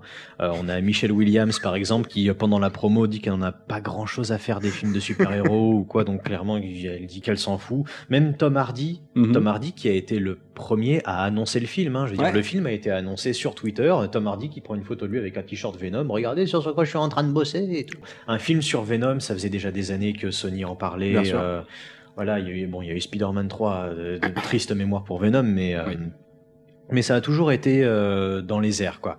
Mais du coup, ouais, Tom Hardy officialise le truc et juste avant la sortie du film, enfin pendant les la promotion, Tom Hardy même confesse que pas mal de scènes dont il était très fier ont été coupées et pour vous dire à quel point le studio avait complètement baissé les bras par rapport à ce film, l'embargo critique n'a été levé que le jour de la sortie du film. L'embargo critique, c'est un contrat qui est passé entre les studios et les journalistes concernant les critiques qu'ils vont faire sur le film et surtout sur la date de publication de ces critiques. Et en fait, plus les journalistes peuvent publier leurs critiques en amont de la sortie d'un film, plus c'est bon signe en Bien fait. C'est le cas pour certains films. On- Le studio autorise les critiques à publier leurs critiques un mois carrément avant la sortie du film. Si c'est le cas, c'est que le studio croit en son film. Ouais. Euh, voilà, les critiques sont, ils sont quasiment sûrs que ça va être bon. Il y a un bon buzz qui va se monter là-dessus. Euh, voilà, donc là c'est un signe fort de confiance d'un studio en son film. Euh, en revanche, si c'est l'inverse qui se produit, si l'embargo critique ne se lève que la veille ou le jour de la sortie du film, c'est que le studio est clairement en train de nous dire on a Bon, fait ce film, bon. il sort ce jour-là, on n'a pas trop envie qu'on en parle avant. Ouais. Il y a des exceptions, hein. par exemple, ben Marvel, quand ils sortent un Avengers, les critiques sortent le jour de la sortie. Pour éviter Pour ne, spoiler. pour ne pas te spoiler, pour Ouais. ne un truc, mais parce qu'ils savent que de toute façon ça, ça, ça marchera quoi qu'il arrive. Mais euh, dans le cas de Venom, euh, l'embargo critique a été levé le jour de la sortie du film, ce qui veut dire que Sony n'y croyait plus. Mais euh, ne serait-ce que voilà, le film est un succès surprise, il récolte près de 800-900 millions de dollars, ce qui est très très inattendu. Il est réalisé par Ruben Fleischer, qui est surtout connu pour avoir réalisé euh, Bienvenue à Zombieland, un autre film, un film de gangster qui s'appelle Gangster Squad avec Sean Penn, Mhm. euh, mais qui a pas marché Non. non, plus. Euh, donc voilà, il se retrouve le gars à faire euh, Venom 1. Je crois pas que lui s'y croit euh, plus que ça non plus. Il enquillera tout de suite après avec Zombieland 2. Donc voilà, on réalisé par Ruben Fleischer. Pour revenir vite fait sur le premier Venom, euh, je trouve que c'est un film extrêmement mauvais, euh, mais aussi très très très drôle. Tom Hardy est en roue libre total. Il se lance dans des espèces d'improvisations. Et pourtant, mais j'en- j'entends des gens, et très très estimables, hein, des youtubeurs, des critiques, euh, vanter le jeu de Tom Hardy dedans. Moi, je l'ai trouvé ridicule. Mais je- enfin, Oui. Ridicule compromettant. Mais vraiment très compromettant. C'est-à-dire que, ben, tu l'as vu le film ou pas Ah ouais, ouais, ouais. Euh, ouais, la, scène de l'aquarium. Mais j'allais te parler de celle-là. Où il bouffe un putain de homard. Oui, il bouffe un ah, putain de ah, homard. ah. Et Pourtant, j'entends les gens, ouais, mais ça, tu comprends, c'est improvisé, c'est vraiment un génie, ce mec. Non, Ouais. non, non, c'est n'importe quoi, les gars. Enfin, bref, non, donc Tom Hardy complètement roulé, il fait une imitation de E.T. à un Mm. moment et tout. euh, Ça change vraiment du Tom Hardy un peu discret, cérébral euh, qu'on trouve dans ses autres films. Là, il fait n'importe quoi. Donc voilà, euh, réalisation complètement anecdotique. euh, On a un film très très court, mais vraiment d'une heure et demie. Et vous lirez 1h52 sur internet. Non, non, non, le film il dure une heure et demie, montre en main, avec un générique qui défile très lentement. Ah De 14 minutes. Génial. 14 minutes. donc, euh, non, et, et oui, donc, enfin, c'est. C'est le, le schéma classique du, de l'origine story euh, de film de super-héros, alors qu'on parle d'un super vilain quand même. hein. Mais euh, c'est pas différent d'un Catwoman ou d'un Daredevil, ou même d'un Ghost Rider avec Nicolas Cage. Ouais, Moi, ouais. je le classerais vraiment dans cette Ah catégorie euh, de films de super-héros très mauvais quand même. Ouais, oui, Euh, bah oui, mais très simple et juste, qui aurait été très chiant sans Tom Hardy qui en fait des caisses et qui nous montre encore une fois que, que c'est un acteur très très. euh, Ah, tu le confies n'importe quoi et il va faire un truc, quoi. Ouais, qui est euh, difficilement identifiable, on va dire. Je- enfin, Ouais. pour rester euh, pour rester poli. Donc voilà, ça c'était ma petite critique sur sur le premier Venom. Donc le film a du succès et Sony planche évidemment instantanément sur une suite qui promet d'introduire la némésis de Venom, à savoir Carnage. Donc Carnage dans les bandes dessinées, c'est un c'est un psychopathe qui est lui aussi contaminé par un symbiote, Mhm. cette fois de couleur rouge alors que Venom est noir, et qui va devenir un des adversaires à la fois de Venom et de Spider-Man. Carnage qui est introduit dès la scène post-générique du premier Oh, Venom ouais. euh, et qui est incarné par Woody Harrelson dans une scène post-générique absolument absurde. Qui est dans son salon d'ailleurs, ça il, a- il joue même pas en fait Woody, il, Non, il- juste il se marre, euh, et il est juste fonce dé à mort. C'est c'est clair, avec une magnifique perruque Oh rousse. Et à l'été 2019, on apprend que plusieurs réalisateurs sont en lice pour réaliser le projet. Euh, on a Rupert Wyatt qui a réalisé le premier euh, Planète des Planète singes, enfin le premier remake de la Planète des singes tel qu'on connaît aujourd'hui. On a Travis Knight qui est un mec que j'aime bien, qui a fait euh, Kubo and the Two Strings au studio Laika et Bumblebee. Moi j'aime bien. Et euh, le réalisateur qui sera choisi pour réaliser cette suite, qui est Andy Serkis. Et c'est là que là mon intérêt, il jump d'un petit coup, parce qu'en en fait il s'agit du troisième film euh, pour Andy Serkis. Bon voilà, je, je le présente plus. Hein, c'est un, un super acteur, euh, un des pionniers de la performance capture. Il a incarné évidemment Gollum, euh, le César dans la planète des singes, le King Kong pour Peter Jackson. Enfin bref, Mhm. c'est un véritable plus qu'un acteur, c'est un, un, un performeur, tu vois. Ouais. Voilà.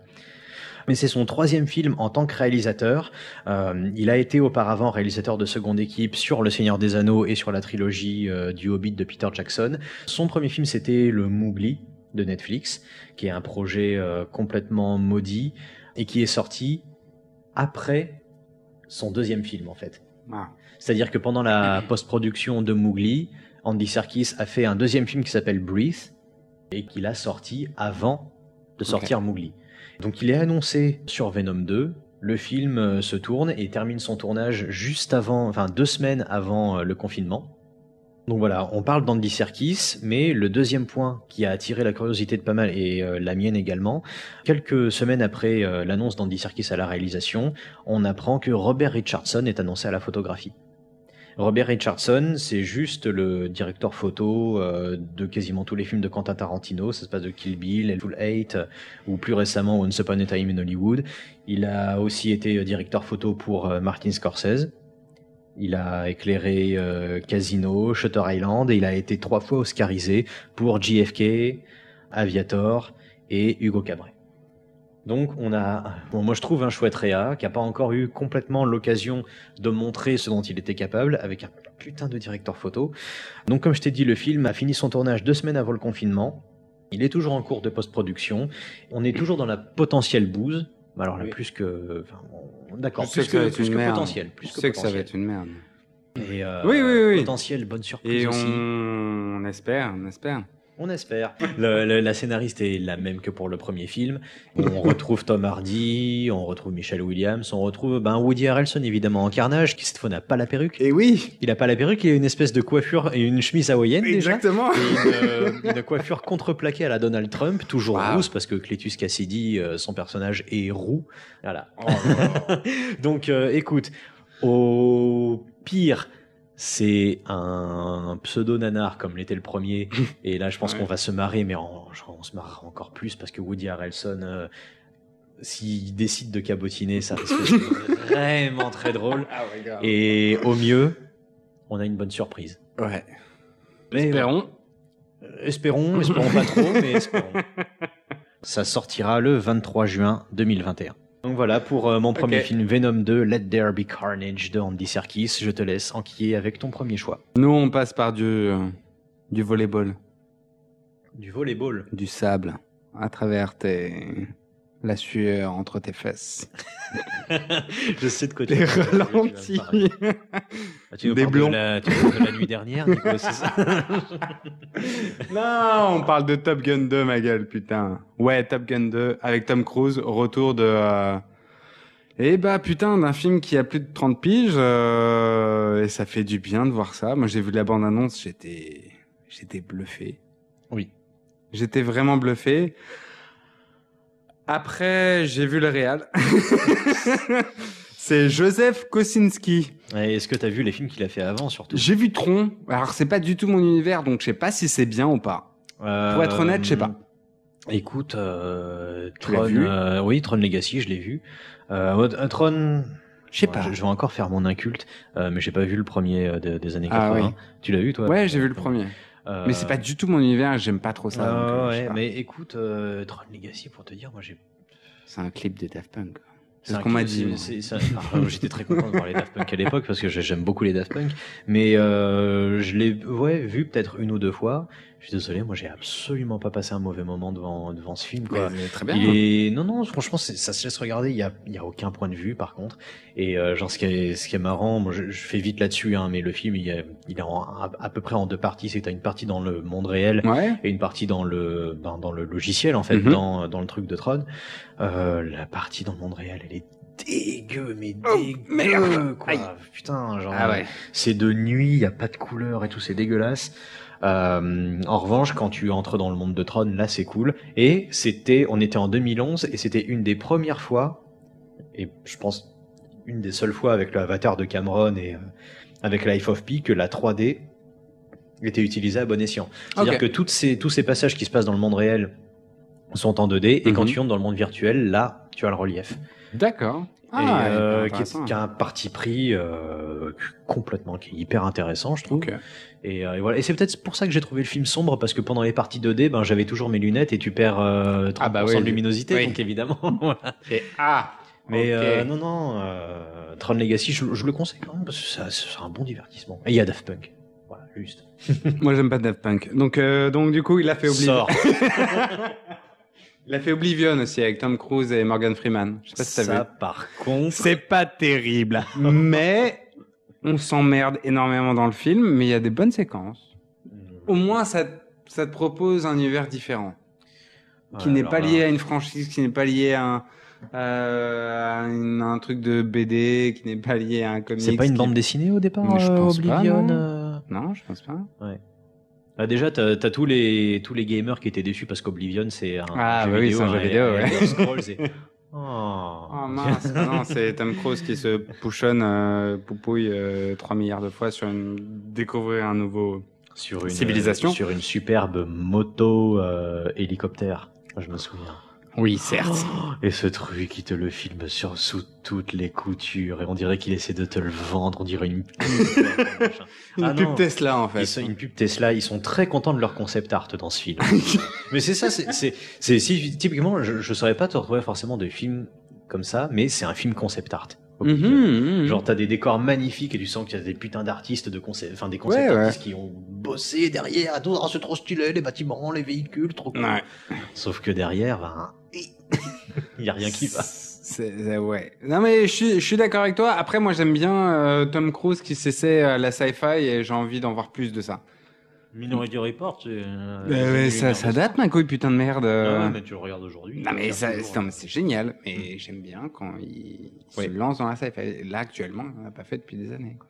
Là, il part à la NASA pour euh, voler dans dans l'espace, t'as vu? Hmm. Ouais, SpaceX. Impossible. Non, dans SpaceX. Dans, dans la vraie vie, il s'en va. euh. Ah ouais, mais c'est pour faire des repérages pour euh, Mission Impossible. Ah attends, le boulot boulot. Ah ouais, hein. mais non. Et non, mais par contre, il a fait un super film que moi j'ai vu, qui est un petit film que personne n'a vu, euh, que personne n'a vu, c'est Only the Brave avec euh, avec Josh Brolin. Joseph Kosinski? Ouais, Euh, Tout à fait le réalisateur, le futur réalisateur, enfin le, le réalisateur de, de- de Top Gun 2. ouais. euh, qui n'est pas sur Netflix, qui est sorti très rapidement au cinéma, je crois. Et ça parle de quoi? Ça parle de pompiers. ouais. Ah. Ouais, ouais, ouais. Et euh, c'est vraiment pas mal du tout. C'est un, c'est un scénar qui a traîné depuis des années. Enfin, c'est les euh, Working Hell, voilà, tu vois, c'est les scénarios qui Mm. traînent depuis des années, et des années sur les sur les tables. Et euh, il a chopé le, il, il a réussi à choper les droits. Et c'est un bon petit film hyper sympa Ouais. euh, sur euh, les incendies en Californie. Ok. Et ça vaut vraiment le coup de le voir. C'est très cool. Bref, c'est son dernier film. Il a été pris tout de suite pour Top Gun 2. Euh, bon, ah, pour mes petites recherches, j'ai vu le nombre de scénaristes. J'en ai jamais vu autant. Il y en a 8. ça, date, ça date de quand? Enfin, le projet Ah, le Top Gun projet- 2 a Alors, le euh, projet du 2 a été tout de suite cuté parce que Tony Scott voulait pas faire de 2 et c'était une certitude, il voulait pas faire de 2. Euh, Top Gun, Tom Cruise, euh, a- pour lui, c'était un 2 de euh, tonnerre. ouais, euh, tonnerre, euh, Aïe. tonnerre de feu. Euh, ouais, Thunder, euh, Thunder, je sais pas quoi, Thunder Fire. Et euh, donc il voulait, du coup, c'est pour lui, c'était un peu une trilogie euh, de, de vitesse, etc. Donc il voulait pas du tout faire de deux. Et, et donc euh, ça doit faire deux ans en fait qu'on a eu un peu hypé sur le fait que oui, on allait avoir un Top Gun 2. Je pense que ça fait pas plus que ça, euh, que Top Gun, euh, Top Gun 2, c'est dans les cartons de. C'est Paramount, hein. Le, Ouais, tout à fait. Mais c'est dans toujours les- dans les cartons. Enfin, ça a toujours Ouais, été dans ouais. les cartons, je pense. D'où le nombre euh, de scénaristes. je- 8. Ouais, je vais Ouais. faire mon inculte. Moi, le, pre- le- je, je l'ai pas vu, le premier Top Gun. Euh, Ah, le crypto gay. Pourtant, t'avais beaucoup de choses à dire hein, là-dessus. ouais, Ouais, j'ai vu, vu Backdraft, hein, évidemment. On sait tous. euh, Ça se rapproche, ça se rapproche. Mais euh, non, enfin, donc voilà, moi j'en ai pas grand, enfin a priori j'en ai pas grand chose à faire qu'il fasse un Top Gun 2 et tout, mais juste bon bah tu connais euh, le credo de Tom Cruise euh, ces derniers temps, t'as vu ses missions impossibles et tout. Déjà c'est un petit peu encourageant je trouve maintenant de voir Tom Cruise euh, dans euh, dans un film, sauf euh, sauf Mommy, sauf la. Erreur de parcours. Erreur de parcours Ça certainement. ça. Mais, euh, mais voilà, donc cette promesse de voir un Tom Cruise toujours aussi impliqué dans les projets qu'il fait, et bon, bah, tu, tu vois la bande-annonce, tu le vois au, piloter son F-16, et euh, oui, bah oui, évidemment que tu as envie de voir ça. quoi. Et on n'aura pas de, euh, de CGI. Enfin, on en aura, c'est certain. Mais si. Non, mais on en aura certains. Certainement, on en aura. Mais ce sera du make-up CGI. Ce sera pas du full CGI. Je sais pas si les gens qui écoutent ont déjà regardé Furtif de, euh, du réalisateur de Fast and Rob Cohen. Rob Cohen. Ah, c'est nul ce film. Ah, c'est horrible. ça, c'est- ça c'est, tu te chies dessus pendant que tu le regardes, quoi. C'est, c'est horriblement Ouais, c'est un peu merdique, quoi. Non, c'est de la merde, c'est horrible. Mais là, vraiment, je, je sais pas, non, ça va pas être terrible. Je, je me doute que ça va pas être terrible parce que ça parle d'un, du- d'un principe, en fait, le scénario a pas évolué. Je pense qu'il est dans les tiroirs depuis 10 piges. euh, sur, euh, Mav- enfin, du coup, sur Tom Cruise qui est toujours pilote et qui veut se faire remplacer par les drones. Donc du coup, c'est sur, euh, on n'a plus besoin des pilotes et c'est les, euh, c'est des, des, des gamers qui utilisent les joysticks pour utiliser des drones, quoi, tu vois. Nous, Mais ça, on c'est- le vend ça, ça depuis des être 10 rigolo. piges, ça, en fait. Ça, ça, ça peut être rigolo parce que ce qui ressort de la bande-annonce, genre point de vue thématique que le film pourrait aborder, je, je, enfin, je savais pas que ça allait parler de ça. Mhm. Mais du coup, ça rejoint un peu cette idée, euh, c'est-à-dire que tu vois vraiment euh, ben, Tom Cruise et Ed Harris parler, tu vois, dans un bureau. en Ouais. Vous savez, euh, des gens comme vous et moi, on n'en fera plus. C'est terminé. on est un peu les derniers à faire ce genre de truc. Je veux dire, d'accord, ok. Donc c'est vraiment un film, pas testament, mais en mode où Tom Cruise se dit. euh, Bah ouais, fuck, Ah, yeah, ouais. je suis le seul à le faire, ce genre de film. Je, suis- je suis le seul à le faire. Enfin, la génération d'aujourd'hui, c'est tous des, euh, des, des, des tapettes, tu vois. Et moi, je suis le seul bonhomme qui fait ses propres trucs. Ouais. C'est, il y a un côté un peu, euh, un peu vieux, réac comme ça. qui- Grave, non mais grave. Ça va très bien marcher. C'est typique le film qui va, qui va bien marcher. Et puis qui peut réattirer euh, les gens euh, dans les salles, quoi. Tout à fait. Parce que t'as pas envie de voir Tom Cruise euh, piloter un FC sur ton écran de télé. Non, clairement. Et Enfin voilà, c'est. Moi, j'irais le voir en IMAX. Hein. c'est- Si on- enfin, euh, Tu me pousses encore le cul pour aller voir. euh, Tenet, Tenet, en ouais, IMAX. Mais oui, on, Ouais, on va y aller. mais oui, on va y aller. va y aller, on a jusqu'à euh, l'an prochain pour y aller. Il sera toujours à la Ouais, ouais, en février, on, y- on ira, t'inquiète. C'est fini pour moi. C'est fini pour toi pour euh, Top Gun Maverick. Oui. Rappelle la sortie euh, du, euh, du film. C'est dans six mois, c'est en mai 2021. Ok, ben écoute, moi je te propose d'enquiller avec mon deuxième film. Avec plaisir. Désolé Nico, hein, qui est un film d'animation. Oh Et ce film, c'est Pinocchio de Guillermo del Toro et Mark Gustafsson. Oh putain. Ok. Tu t'y attendais pas à celle-là Pas du hein. tout. Voilà. Je savais que Alors là, Bon ben voilà, qu'est-ce que je peux dire sur le Pinocchio de Guillermo del Toro? Bon ben c'est un projet qui est très très cher aux yeux de Guillermo del Toro, euh, qu'il porte en lui depuis des années, des années, des années. C'est une histoire avec laquelle euh, il a grandi et dont on peut retrouver, je pense, des éléments dans pas mal de ses films. Mais il le développe officiellement depuis 2008. Il commence à en parler en tout cas en 2008. Guillermo del Toro, bon ben voilà, c'est un grand amoureux du cinéma d'animation. Il y a qu'à voir la séquence d'ouverture de Hellboy 2 pour euh, s'en apercevoir et euh, bah, voir tout ce qu'il fait en fait en ce moment sur Netflix, à savoir des séries d'animation dont euh, j'aurai l'occasion de t'en reparler à, à coup sûr. Le film est coécrit par euh, Patrick McHale, qui est surtout connu pour avoir écrit de nombreux épisodes de la série d'animation Adventure Time, et Matthew Robbins, qui a travaillé avec Guillermo del Toro, euh, notamment sur Mimic et Crimson Peak. On a la présence à la production de la Jim Henson Company, dont on a parlé euh, la dernière fois euh, pour The Headhunter, parce que Jim Henson, c'est le créateur des Muppets. Et bon, bah, la Jim Henson Company, c'est les Muppets, mais c'est également tout ce qui tourne autour de Dark Crystal. Donc le film Dark Crystal des années 80 et la série euh, Netflix qui est sortie l'an dernier, qui vient d'être annulée d'ailleurs. C'est un petit peu, un petit peu dommage. Donc voilà, production Jim Henson Company et Shadow Machine. Shadow Machine, c'est un studio d'animation qui a notamment produit des trucs comme BoJack Horseman, comme euh, Tuca et Bertie et Robot Chicken. Quand même des beaux noms de l'animation. Le film est, ré- est co-réalisé par euh, avec Mark Gustafson. Et Mark Gustafson, c'est un directeur d'animation qui a travaillé sur plusieurs films, notamment sur Fantastic Mr. Fox de Mhm. Wes Anderson. Mhm. Je sais pas si tu l'as vu Mhm. celui-là, que moi je trouve déjà parlé. très très très chouette. et euh, voilà, la stop motion est vraiment incroyable dans ce film. Et euh, Mark Gustafson, c'est un mec qui a fait ses armes en bossant dès les années 80 à peu près avec un grand ponte de l'animation qui s'appelle Will Vinton. Will Vinton, c'est carrément le mec qui a inventé le terme de clay motion. Donc la, la clay motion, ben, c'est l'animation avec de l'argile, tout simplement. Il s'est spécialisé là-dedans et il a fondé donc le Will Vinton Studio, qui deviendra le studio Laika, qui a produit euh, Cubo and the Two Strings, Paranorman, euh, etc. Donc euh, oui, Mark Gustafson, un bon vieux gars de la stop motion. Le truc, c'est que Guillermo del Toro, il galère très rapidement et il galère pendant des années à monter le projet, jusqu'à carrément dire en 2017 qu'il abandonnait car euh, aucun studio euh, ne voulait le financer. Euh, il demandait à ce moment-là une, une augmentation de 33 millions de dollars pour financer le film. Donc voilà, en 2017, euh, il annonce officiellement que, bah, que le film ne se fera pas.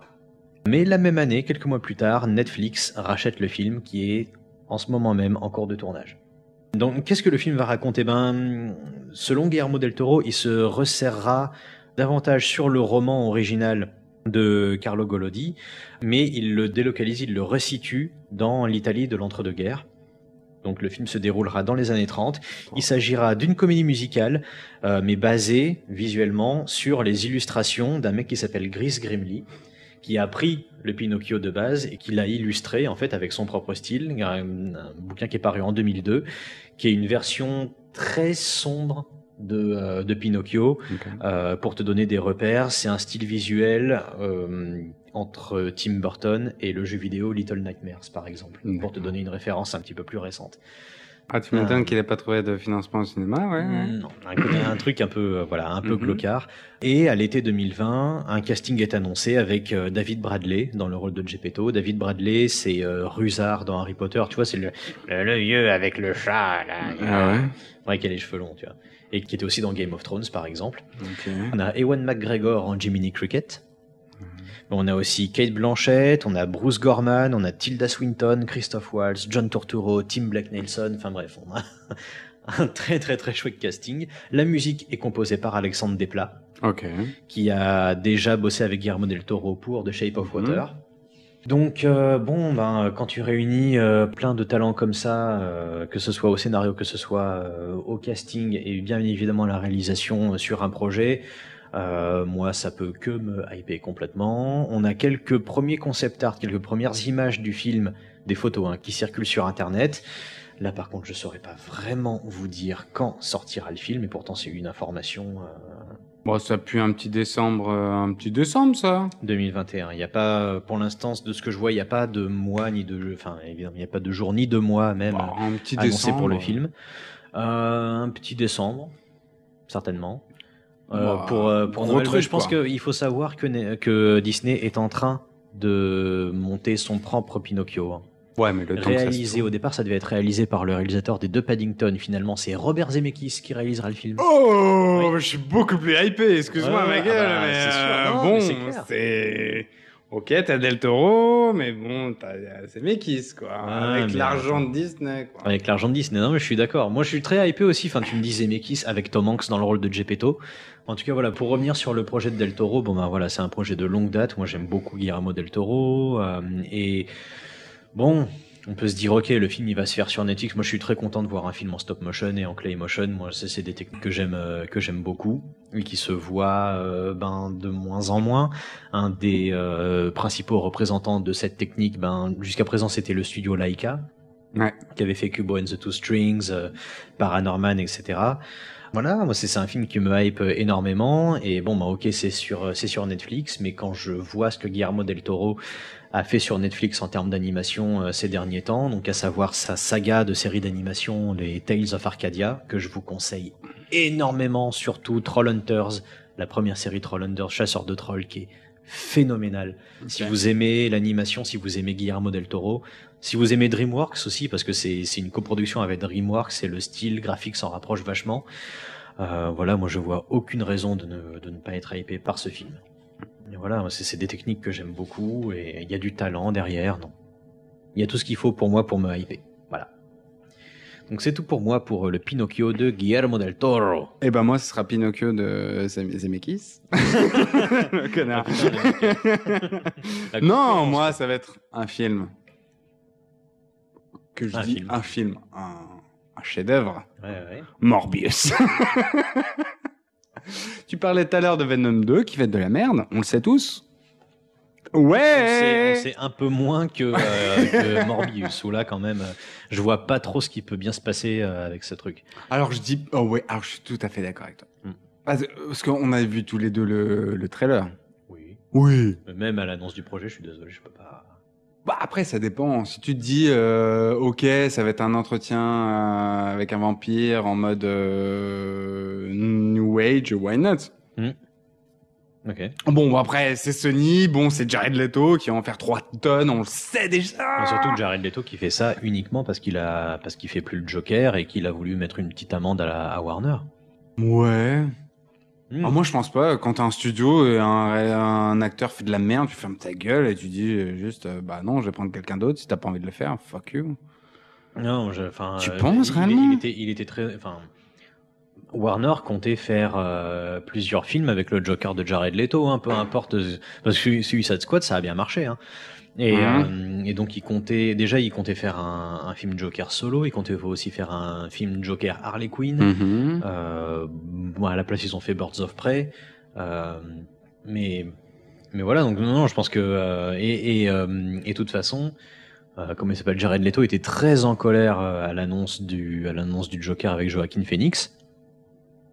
Et, et voilà, moi je pense que c'est pas anodin qu'on le retrouve aujourd'hui en, en tant que méchant slash héros d'un film, euh, certes pas Marvel Studios, mais euh, Marvel Sony quoi.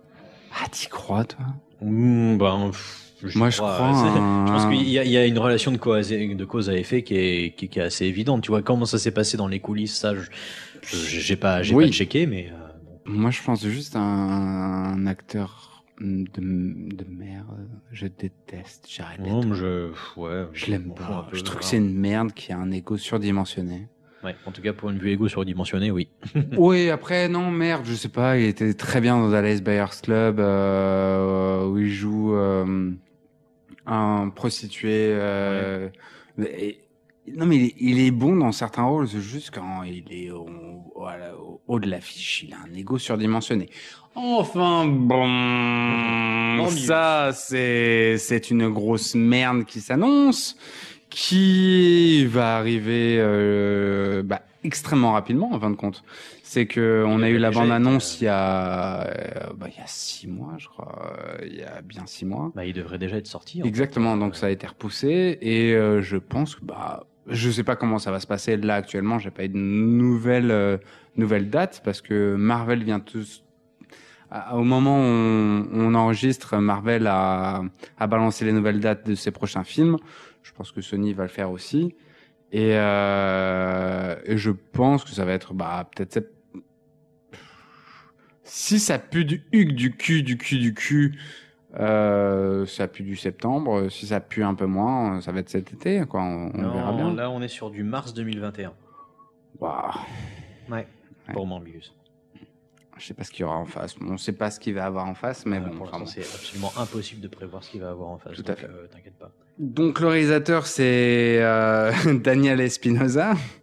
Qu'est-ce qu'il a fait. Il a fait Easy Money, qui est un très bon film avec qui le petit mec euh, Ken euh, quelque chose, euh, celui qui joue le dans Suicide Squad, le, le bon pote de Will Smith. Euh, Joel Kinnaman. Joel Kinnaman, exactement.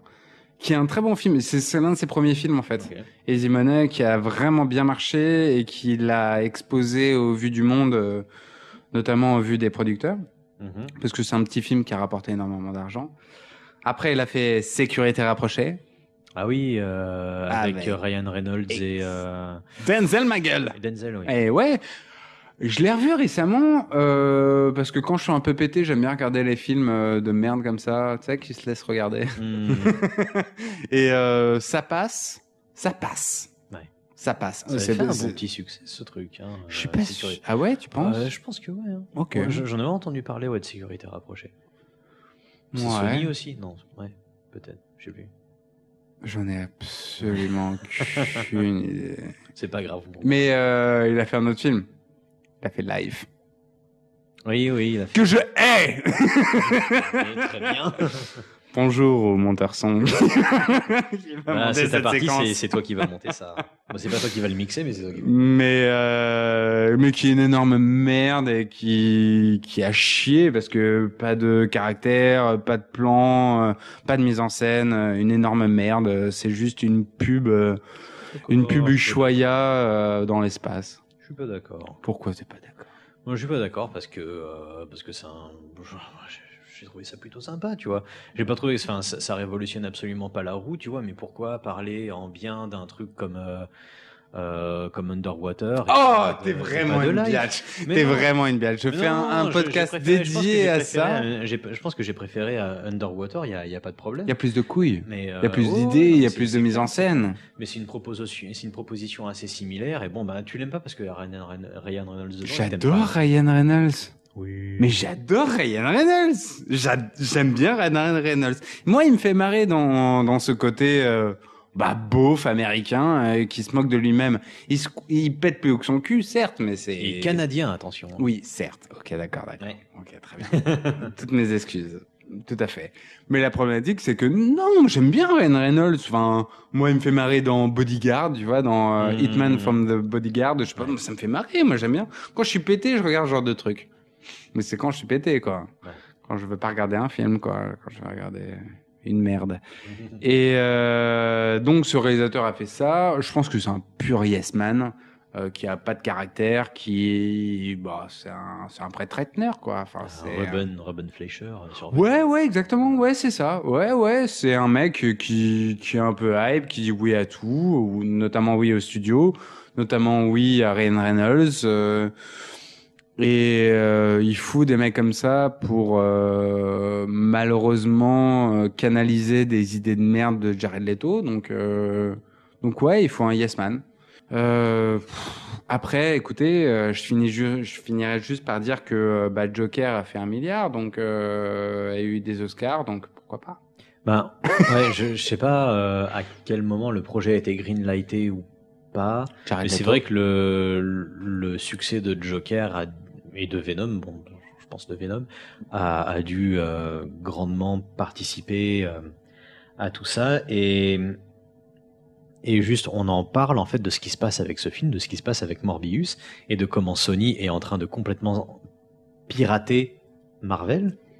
sur la représentation de. Mais en fait, je vois ce que tu veux dire. Alors, il y a une, rep- il y a Michael Caine, euh, il y a Michael Keaton dans la fin du, la fin de la bande-annonce, donc Oui. qui sera présent, euh, qui sera présent d'un côté là-dedans, d'un côté dans un DC The Flash. Euh, Ouais, ça, ça, rien à voir, mais. euh, Bon, certes, euh, qui, ne, qui ne sera plus là dans un Spider-Man euh, 4, 3, je sais comment on peut dire ça. Ah, bah moi je pense que. hein, Enfin, s'ils te ressortent Michael Keaton. Alors bon, pour resituer un peu le truc, euh, Morbius est censé se passer dans le même univers que Mhm. Venom. Euh, donc ce sont des films Marvel, mais Sony, qui sont complètement décorrélés de tout ce qui se passe chez Disney avec les Avengers et tout. Donc voilà, ce sont deux univers différents. Euh, mais comme tu l'as dit, à la fin du trailer de Morbius, on a l'apparition de Michael Keaton. Michael Keaton qui apparaissait dans un, qui était le méchant de Spider-Man Homecoming. Mhm. Et euh, il y a fort à parier que Michael Keaton ben, joue le même personnage dans Morbius que dans Homecoming, à savoir le vautour. J'y crois pas une seule seconde, maman. Ah mais, mais, c'est évident. Ah, enfin, alors évident. que on le mette dans la bande-annonce, certes, qu'il ait une plus grande place, je suis pas sûr. Qu'il ait une plus grande place, je sais pas. Je pense- ça se trouve, le Michael Keaton dans Morbius, ce sera une scène post-générique à la con. Ou Oui, alors, c'est... euh, Ou du cut, hein, ou du cut. hein. Ou du cut, ou du très très cut. Mais euh, la euh, théorie qui semble la plus plausible, entre guillemets, euh, quant à la présence de Michael Keaton dans Morbius, c'est que pendant des années, et ce depuis les Spider-Man de, euh, comment ça s'appelle, de Mark Webb, donc les Mhm. Amazing Spider-Man, c'est que Sony essaie de monter sa propre super équipe de super vilains qui s'appelle les Sinister Six. Oui, tout à fait. ouais. Euh, qui comprend, alors je les ai pas tous en tête, mais euh, Carnage. euh, Venom. non, pas- non, Venom, euh, le Docteur Octopus, Mhm. le Vautour, Morbius et deux autres, euh, je me souviens plus. Mais personne n'y croit de ça. Enfin bref, mais le truc c'est qu'ils avaient commencé euh, Rhino et un autre, mais ils avaient commencé et le Bouffon Vert, je crois, mais ils avaient commencé à le faire dans euh, bah, dans Amazing Spider-Man Mhm, 2. Tout à fait. Ouais. euh, et qui était un, un build-up mais complet pour ce genre de truc. C'était fait pour, hein. C'était fait pour. Euh, le, le Rhino de Paul Giamatti, je suis désolé, ça ne servait uniquement qu'à ça. Et qui était très bien, moi j'aimais bien. J'aimais bien cette séquence. Ah ouais Ah, désolé, moi j'aimais bien. Paul Giamatti en, en Rhino, ça me faisait Ouais, marrer. ouais, le mec, il est en roue libre total, enfin bref. Oh, Et, euh. Et du coup, euh, ben, Amazing Spider-Man, bon ben, comme chacun sait, ça a complètement capoté. Du coup, moi, dans Venom, Morbius et dans la présence de euh, de Michael Keaton dans Morbius, ben, j'y vois juste euh, une euh, une tentative de la part de Sony de refaire encore une euh, une Sinister Six et en même temps de pirater un petit peu l'univers Marvel. C'est-à-dire que pour l'instant, tu as présenté vraiment l'univers de Venom et euh, les Avengers comme deux univers complètement séparés. Eh ben visiblement non. Visiblement, le Venom et Morbius font partie de, du MCU euh, tel qu'on le connaît, quoi. Bah, en fait, c'est c'est un moment où là, on ne peut pas véritablement savoir sans beaucoup, énormément de recherches avec quelqu'un d'important, de- d'une personne euh, très bien informée. C'est que c'est une question de droit, de contrat. C'est qu'en fonction de Sony et de Marvel. C'est que euh, d'où tu peux utiliser, euh, d'où tu peux utiliser Spider-Man, avec qui et comment. Mais tout ce qui concerne Spider-Man, Sony en possède les droits. Certes, mais avec Tom Holland ou pas? Bien sûr. C'est Sony qui a fait les, qui a fait les Il Spider-Man. il l'a pas fait, il est coproduit. C'est coproduit, mais euh, c'est euh, 70-30. Hein. Oui, mais d'où est la partie de Marvel qui décide que tu peux utiliser ça ou ça? C'est dans les contrats, c'est les. les- Non, les- les, les, euh, Bah, les sinon, t'es droits- Venom. T'es- les- Non, mais t'es Sony, tu fais Venom 2, t'auras Spider-Man. Dans ce cas-là, t'es Venom 1, tu fais Spider-Man, tu fais venir Spider-Man. Pourquoi Ouais, il est pas là. Bah, Mais- euh, Il est pas là, mais justement, il sera là sans être là. Comme dans Arrête. Ah, tu penses Comme que c'est non mais tu penses que c'est une idée scénari- scénaristique de de monter la hype? Non. Si tu veux avoir Spider-Man, tu l'as direct. Ça veut dire qu'il y a un problème de contrat. Ben, il y a surtout un problème de cohérence, en fait. euh, Non, je pense j'y par crois pas une seule seconde. Ah, j'y crois pas. Ben, Attends, c'est Sony. Si tu peux faire hyper un film où tu sais que tu auras Tom Holland dans Spider-Man, qui sera dans, dans et on en a parlé. Il y en avait, et ils en ont parlé dans le dans la genèse de Venom en disant peut-être qu'il y aura Spider-Man, peut-être pas.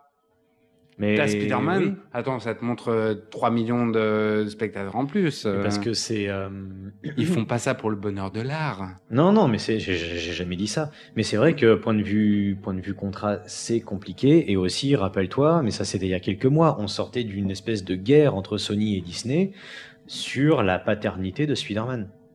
C'est-à-dire que euh, jusqu'à présent, c'était Sony qui avait les droits de Spider-Man. C'est toujours le cas d'ailleurs. Ouais, c'est. Sony qui a les droits de Spider-Man, qui a autorisé Marvel à utiliser le personnage pour le faire euh, apparaître dans les, dans les Avengers et tout.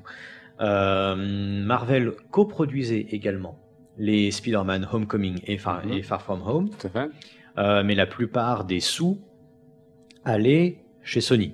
Mais chapeauté par la direction de. euh, Non, c'est c'est c'est c'est c'est bah, juste Sony. les sous, quoi. Ça se voit que c'est un film Sony, que c'est des films Sony. Les, les deux Spider-Man, les Homecoming et Far From Home, ils sont c'est pas des films forcément plus intéressants, mais ils sont assez différents des d'un Captain Marvel ou d'un Black Panther ou ce genre de truc. Je sais pas, c'est un espèce de feeling qui ressort du truc, mais Bah, si les, veux, ouais. les deux Spider-Man, les deux derniers Spider-Man, ce sont des films Sony. Si tu veux, oui. Ce qui s'est passé il y a quelques mois, c'est que euh, et on a surtout accusé Sony pour ça, alors que non, c'est- pas vraiment de leur faute. C'est que euh, bah il y a une news qui a éclaté, comme quoi ben Spider-Man et Marvel c'était fini. Euh, que Spider-Man de Tom Holland n'apparaîtrait plus dans les Avengers et tout, se se ferait complètement euh, cavalier seul et tout, et retournerait exclusivement chez Sony sans plus aucun partage avec Marvel. À l'origine de ça, il y avait quoi? Bah, il y a juste euh, Disney et Marvel qui ont dit euh, bon, on a utilisé Spider-Man, c'est très bien. Vous, vous avez, enfin, on, a coproduit les Spider-Man avec Tom Holland, très cool, tout le monde s'y est retrouvé. Le truc, c'est que voilà, nous, quand on utilise Spider-Man, on fait 2 milliards de dollars, quoi. On fait des Avengers Endgame, on fait euh, des Civil War, on fait des Infinity War. Donc, le succès de vos Spider-Man, vous nous le devez un peu à nous. Donc du coup, on aimerait bien, la prochaine fois que vous faites un film Spider-Man, Sony, nous, Disney, on aimerait bien avoir une part, euh, une part de marché un peu plus grosse, quoi. On aimerait bien avoir un, un petit peu plus de, de thunes sur les, sur les thunes que vous faites, un pourcentage un peu plus gros. Sony a dit, ok, combien? On a dit 50-50, tu vois. Mhm. Et, euh, et Sony a dit Attendez, vous foutez de, vous foutez de notre gueule, quoi. Genre, euh, c'est nous qui faisons le film et vous voulez la moitié des sous qu'on se fait dessus. Mhm. alors que vous participez à peine au truc. Et, et c'est là qu'il y a eu un conflit entre Sony et Disney, Mhm. euh, parce que Disney a demandé une part énorme du gâteau. Et en fait, il y a des spéculations qui disent que si Disney a fait ça, si, si Disney a mis la barre aussi haut, c'est une stratégie de négociation. C'est-à-dire que Disney, dans un premier temps, ils étaient sûrs que, que Sony allait dire non. Et du coup, on négocie. On Mhm. commence très très haut, on baisse, on baisse, petit à petit, jusqu'à trouver un accord. Tu vois. Et, euh, et in fine, qu'est-ce qui s'est passé? Ben, l'accord a été prolongé entre Marvel, enfin, entre Disney et Sony.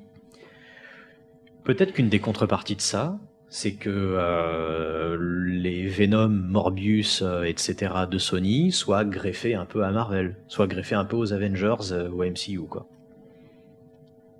Oh, c'est compliqué. C'est c'est hyper compliqué, mais t'as voulu parler de Morbius et il est en train de se passer un truc avec Morbius, c'est que Sony est en train de pirater, de, de s'incruster chez, euh, Alors, chez Marvel. quoi. Alors oui, mais moi je vois une différence entre, et je sais qu'elle est pas significative, mais je vois une différence entre la représentation de Spider-Man au cinéma et ce qui est Spider-Man.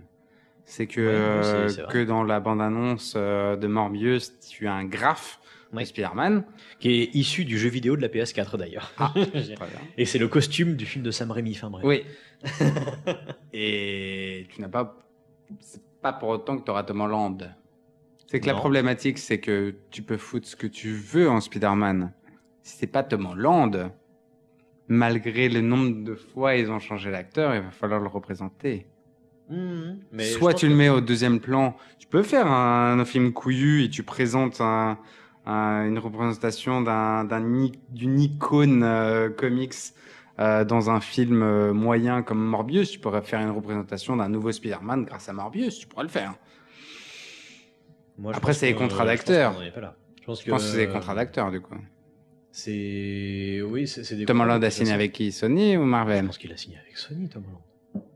Tom Holland, il est chez Sony. Oui, mais de là à se dire euh, ok, peut-être que j'ai signé là et que. euh, Non, je pense que je pense que le but, ben c'était, c'est comme c'était euh, à l'époque Mais il est pas con, euh, Tom des Amazing.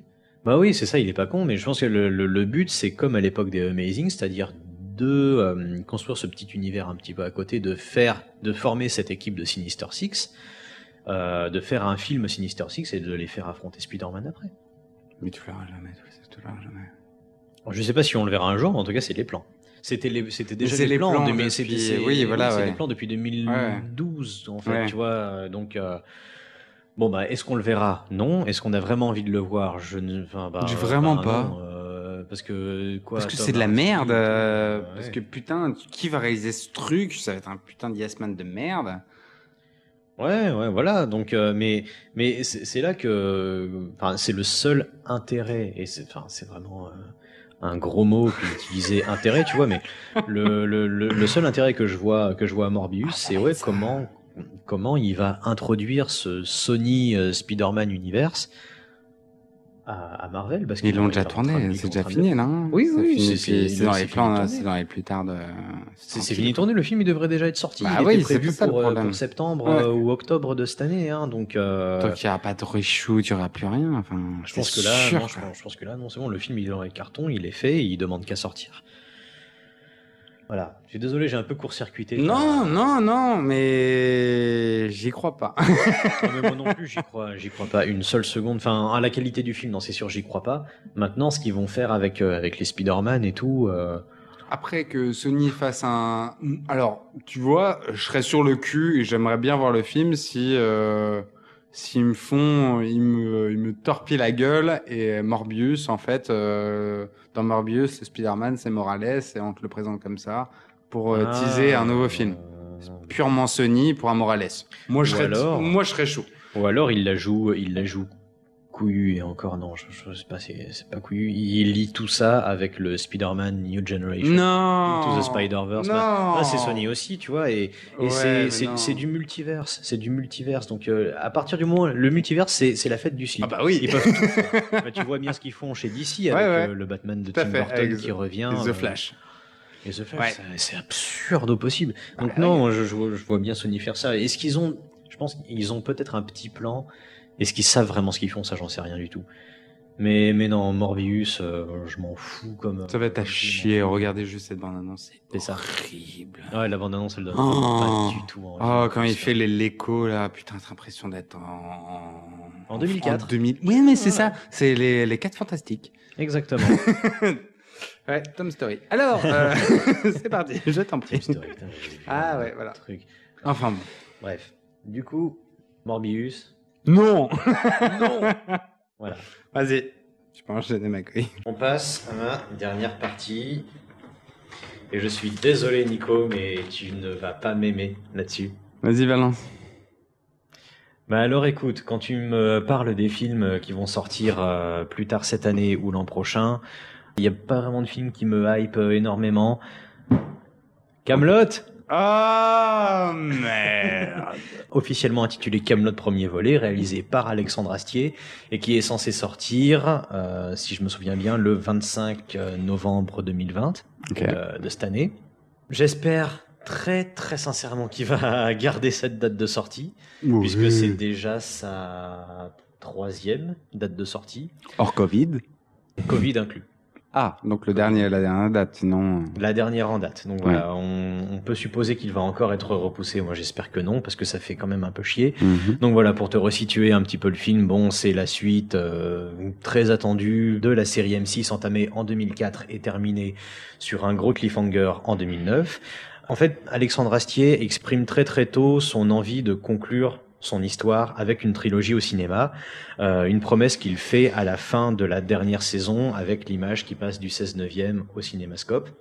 Bon, le film se fait attendre pendant plus de dix ans en cause des problèmes de droit, notamment vis-à-vis de la boîte de production de Camelot qui s'appelle Calt. Donc euh, voilà, procès euh, sur procès, Alexandre Astier qui se bat pendant 6-7 ans, je pense, pour récupérer les droits de sa série.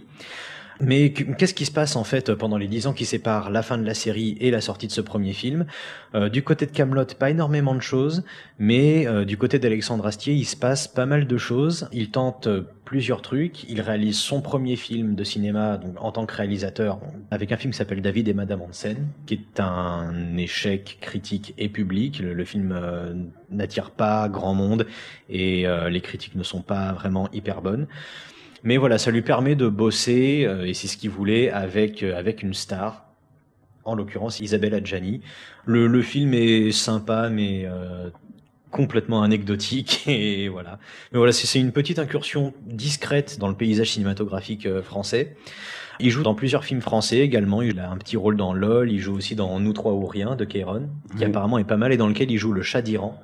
Mais euh, sa première vraie incursion dans le cinéma, il l'a fait en 2014 quand il est appelé par M6 et SND pour euh, écrire et réaliser euh, le premier film Astérix en images de synthèse. C'est une commande hein, et son choix se porte sur un album qui s'appelle Le Domaine des Dieux, qui est un album qui est très intéressant à ses yeux car, de son propre aveu, c'est la première fois où les Gaulois font face à un problème, à une menace qui ne peut pas être réglée par la potion magique. Et c'est pour ça que c'est un de ses albums préférés dont il écrit le scénario et qu'il co-réalise avec Louis Clichy. Louis Clichy, c'est un Français qui est un ancien de chez Pixar.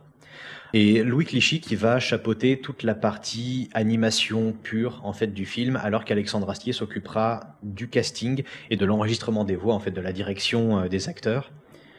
Casting qui est composé donc de lui-même puisqu'il a souvent l'habitude de jouer dans ses propres productions, euh, mais également de Guillaume Bria, le roi Burgonde dans Camelot, euh, Lionel Astier, Florence Foresti, Elise Moon, Laurent Deutsch, Laurent Lafitte, Alain Chabat, François Morel, Géraldine Nakache et plein de petits acteurs de Camelot qui viennent faire euh, des petits caméos. Et surtout, et au casting vocal, j'ai pas parlé, il faut absolument que j'en parle, ben, de Roger Carrel qui sort de sa retraite pour Eh, doubler Astérix. RIP, gueule. Ouais, qui, qui vient de nous quitter euh, très récemment, qui donc qui sort de sa retraite exclusivement pour euh, pour doubler Astérix dans le domaine des dieux et qui réalise une bête de performance. Il y a vraiment des, des passages dans le film où Roger Carrel laisse vraiment libre cours à, à toute sa puissance vocale, euh, chose qu'il ne fera pas, par exemple, euh, ben, pour euh, le C3PO des derniers Star Wars.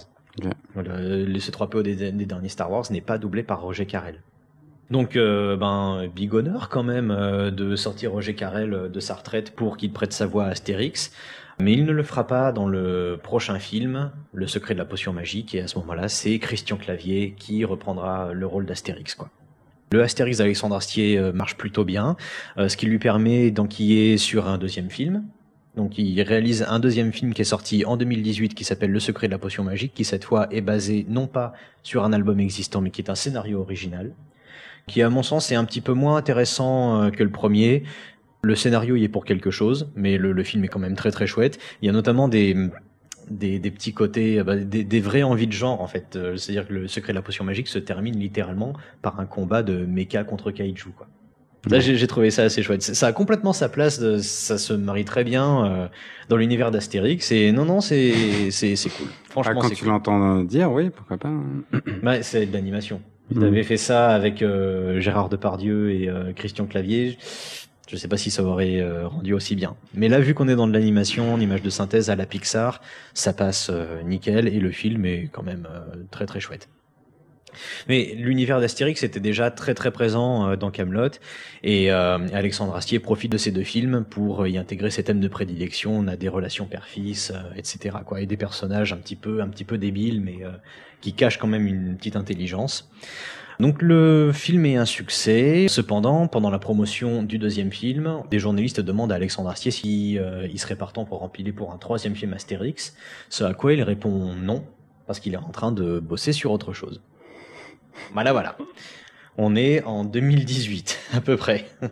Donc on est déjà dix ans après la fin de Camelot, quoi. Mm-hmm. et pour l'instant, donc pendant ces dix ans, autour de Camelot, qu'est-ce qui se passe? Ben, euh, pas grand chose en fait. Donc comme je t'ai dit, euh, des problèmes de droit. Alexandre Assier donne très très peu de nouvelles.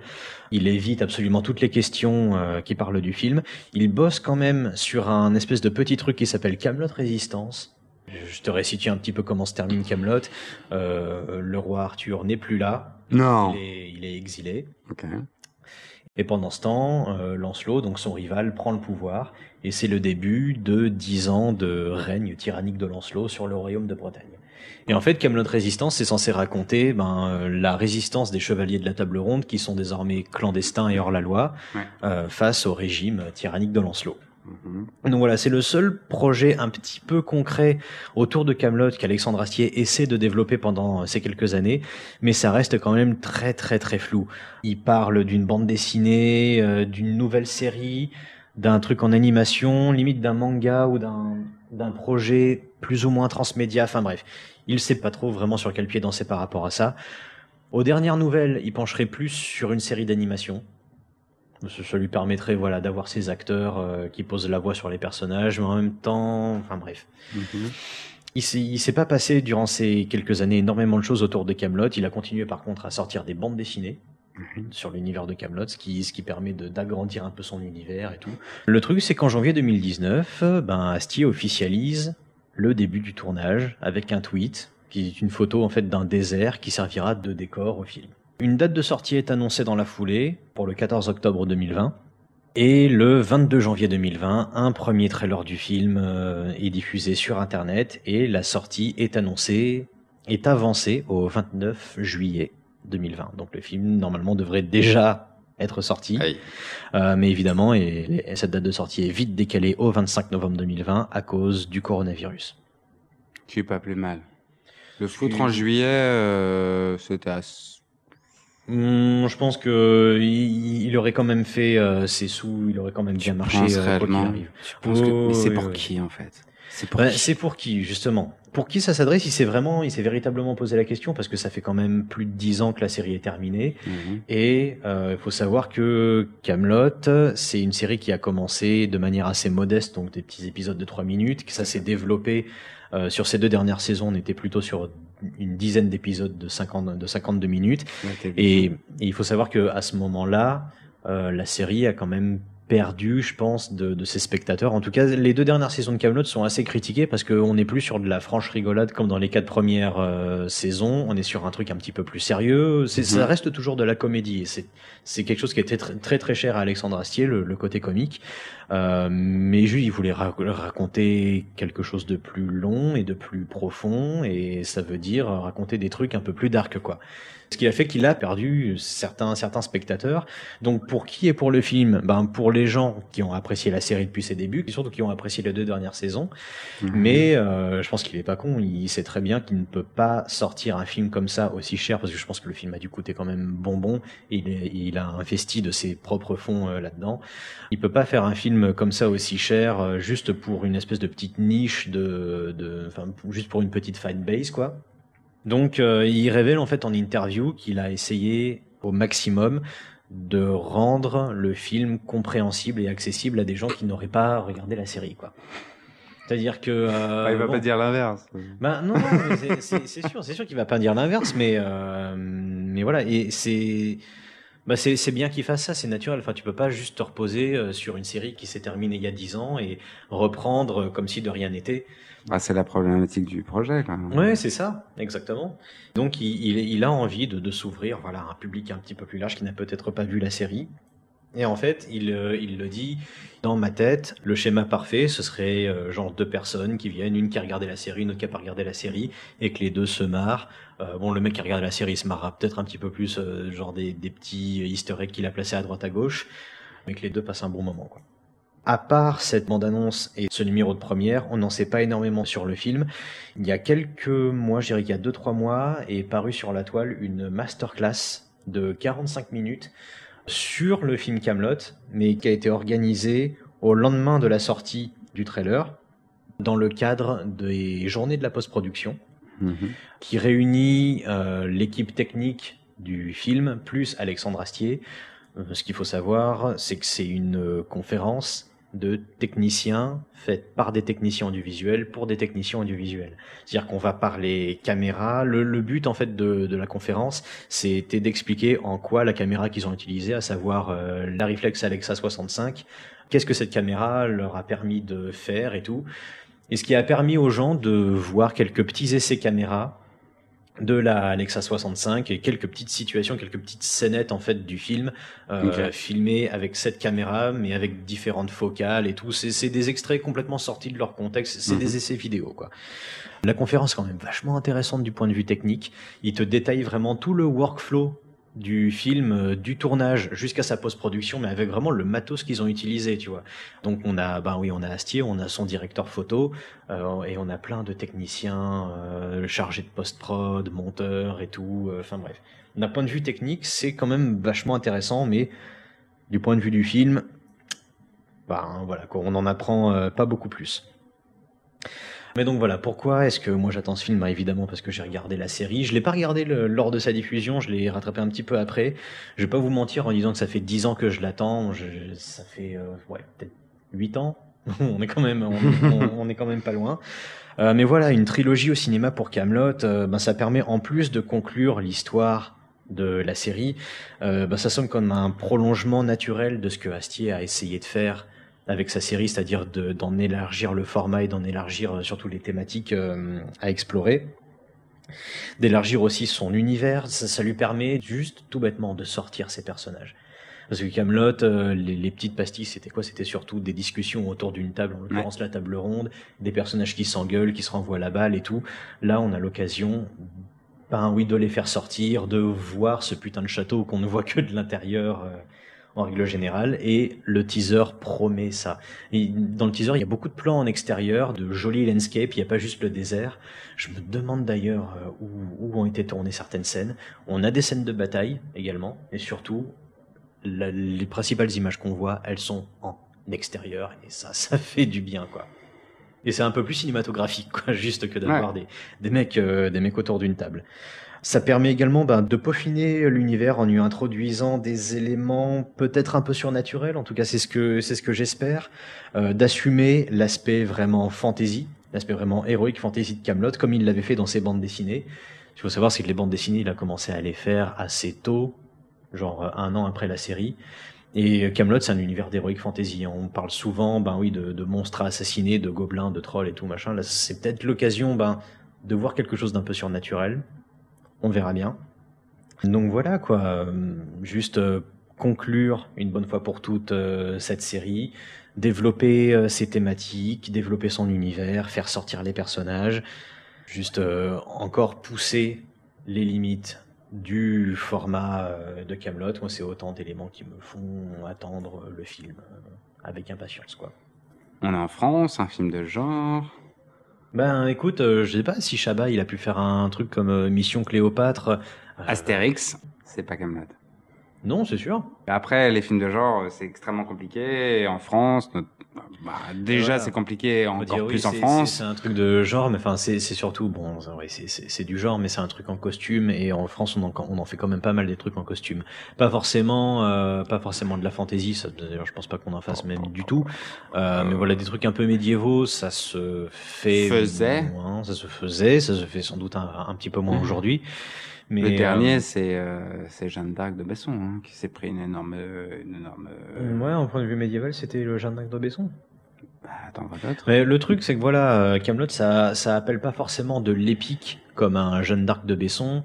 Euh, on est sur un équilibre, euh, ouais, entre entre aventure et comédie, comme euh, bah, comme l'a pu être Mission Cléopâtre quelque part. Et je pense qu'en France, on est capable de faire des films comme ça. Maintenant, voilà, c'est c'est ce que Astier va proposer en termes de scénar. euh, oui, encore une fois, tu fais pas ce film-là uniquement pour ta fanbase euh, de quelques centaines de pélos, euh, quelques mecs comme moi qui attendent le truc. J'ai peur que ce soit que ça, moi, mais. Mais si c'est que ça, moi, ça me convient très très bien parce que je fais partie de la cible. Exactement. Personne va aller au cinéma quoi. pour ça. Mais si, mais, Mais si. pourquoi Alexandre Astier? Mais tu, à part euh, comme tu es belle, euh, personne le connaît. Ou à part dans Camelot, son programme court de M6 avant 20 h Tu sous-estimes énormément le truc. Ah, probablement. Je pense que tu surestimes euh, Astier à travers Astérix, qui est une fanbase d'Astérix et pas une fanbase de Camelot. Là, Camelot, elle sait pas ce que c'est. Bah, moi aussi, je pense que c'est ce que c'est. Tu peux pas faire une série comme ça, ni un film comme ça, sans que la série ait eu du succès. Alors, t'as des gens qui ont probablement aimé la série alors que c'était des programmes courts. Ils diront, ah ben tiens, cool, je vais aller revoir ça. Ok. T'as la fanbase de Camelot. Ok. Ça, ces deux publics, ils sont euh, plus ou moins acquis. Maintenant, son boulot, ça va être d'aller d'aller chercher des gens euh, qui sont un peu novices en la matière, quoi. Mais moi, je, je suis persuadé parce que la fanbase de Camelot, attention, c'est c'est des gens qui sont capables de retourner trois, quatre fois voir euh, le putain de film, tu vois. Moi, je vais aller le voir euh, deux, deux fois au moins, tu vois. Donc, Mazel tov. Écoute, c'est tant mieux. Je, je non, connais moi, pas la juste fanbase. une, moi, j'ai juste une envie, c'est que le film, il est bien. S'il est bien, qu'il fonctionne pour qu'il fasse les deux autres. Du qu'il a envie de conclure le truc en trois films. En fait, ce que je trouve très beau, et c'est extrêmement condescendant de dire ça, c'est le ta volonté d'y croire, et je trouve ça magnifique. Et c'est incroyable de pouvoir euh, financer un film de ce niveau-là, avec les qualités euh, cinématographiques d'un Alexandre Astier, que je vois et que je suis tout à fait Qui d'accord. qui sont encore approuvés, qui sont encore approuvés. Euh, en euh, termes de connaissances, je sais qu'il les a après de manière de retranscrire. Ça, c'est le talent de chacun, c'est un véritable talent. hum, Mais j'espère que ça ira. On entend, on entend un fan, Oui, on attend un fan. clairement. C'est tout pour moi pour Camelot le film. Nico, je te laisse enquiller sur ton troisième et dernier film. Je vais parler d'un film extraordinaire. Ouais. On parle d'animation là quand même. Euh, comment ça? Eh ben, on va parler d'animation. Tu sais que ma passion pour l'animation est là. Tu sais que j'adore l'animation. T'as vraiment pris un film d'animation? Ouais. Ok. Space Jam 2. Ah bah oui, oui, oui. Mais ouais, ma gueule, putain, c'est de l'animation, putain. Bon, Space Jam 2, on en parle depuis 10 piges parce que après le, le succès extraordinaire financier de Ouais. Space Jam 1. Bon, certes, le film est pas extraordinaire, mais moi, j'ai bien aimé. Moi, je suis un vrai fan de basket. Euh, j'ai adoré Jordan et Bugs Bunny, qui vient d'une idée horrible de financier, de publicitaire, en fin de compte, bah, de... c'est- une pub à la base. Mais oui, c'est une pub de, de, de mettre euh, Bugs Bunny, Michael Jordan pour vendre euh, tout ce que tu veux. Mhm. Et ils en ont fait un film. Mais écoute, bah, le film, il est là, il est là. Euh, il a été fait dans la douleur. Par qui Horriblement dans la douleur. Par qui il a été fait le- Euh... Non, c'est- Joe... non, Joe Dante, il a fait. Non, non, non, non, Toons, non, non, Passe à non, non, non, non, C'est non. pas celui-là. Il l'a fait pour... Enfin, c'est un mec, je vois sa gueule et je fais super long. Mais c'est le réalisateur de la pub, d'ailleurs. Exactement. Euh, ouais, c'est de la pub. Je sais plus, putain. Et euh, et le et, le premier, moi, m'a fait super bien. Enfin, m'a m'a fait marrer. Putain. Enfin, moi, j'aime bien ce genre de truc.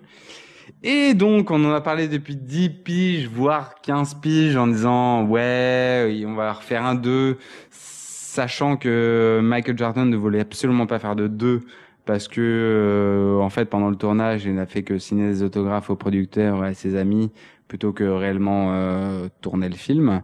Et il a absolument détesté la... Euh, sur le terrain, en fin de compte, de jouer véritablement, sachant qu'il ne sait pas jouer en plus de ça. euh, le film a fait un carton planétaire, on lui a proposé tout de suite un 2 et il a refusé, malgré les propositions de prendre du Spike Lee pour réaliser le deuxième. Euh, avec Spike Lee Bah ouais parce qu'ils avaient tourné une pub en fait où euh, Spike Lee était en, en termes d'acteur réalisateur pour des pubs Jordan et Nike où euh, Spike Lee, euh, grand grand fan de basket et fan de New York, euh, et, et jouait son rôle de, de fanboys et de petits gringalets à côté de, de, Jordan. Et ils ont fait une super pub qui marche vraiment bien. Ils en ont fait plusieurs, euh, tous les deux. Et malgré ça, Jordan n'a pas accepté. Euh, donc le temps passe et The King, the fucking King, man. The King. LeBron. LeBron James.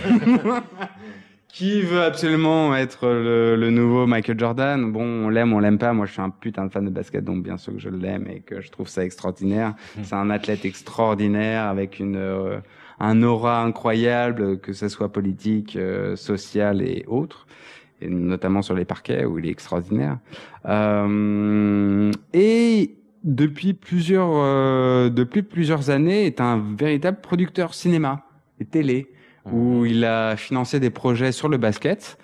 Euh, et c'est pas le seul, notamment avec Kevin Durant, ou, euh, qui est un autre joueur de basket assez connu, qui petit à petit tous les joueurs de basket se lancent dans la télévision parce qu'en effet ça rapporte de l'argent, mais aussi c'est intéressant et c'est un peu hype.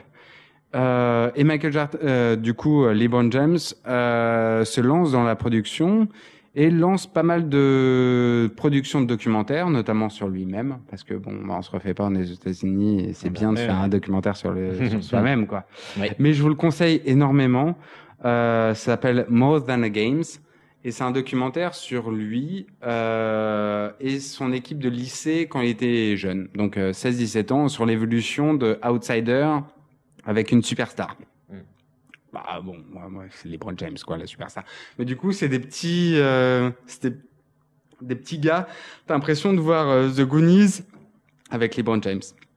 Ok. Donc c'est rigolo. Vraiment, je vous le conseille, il est super beau.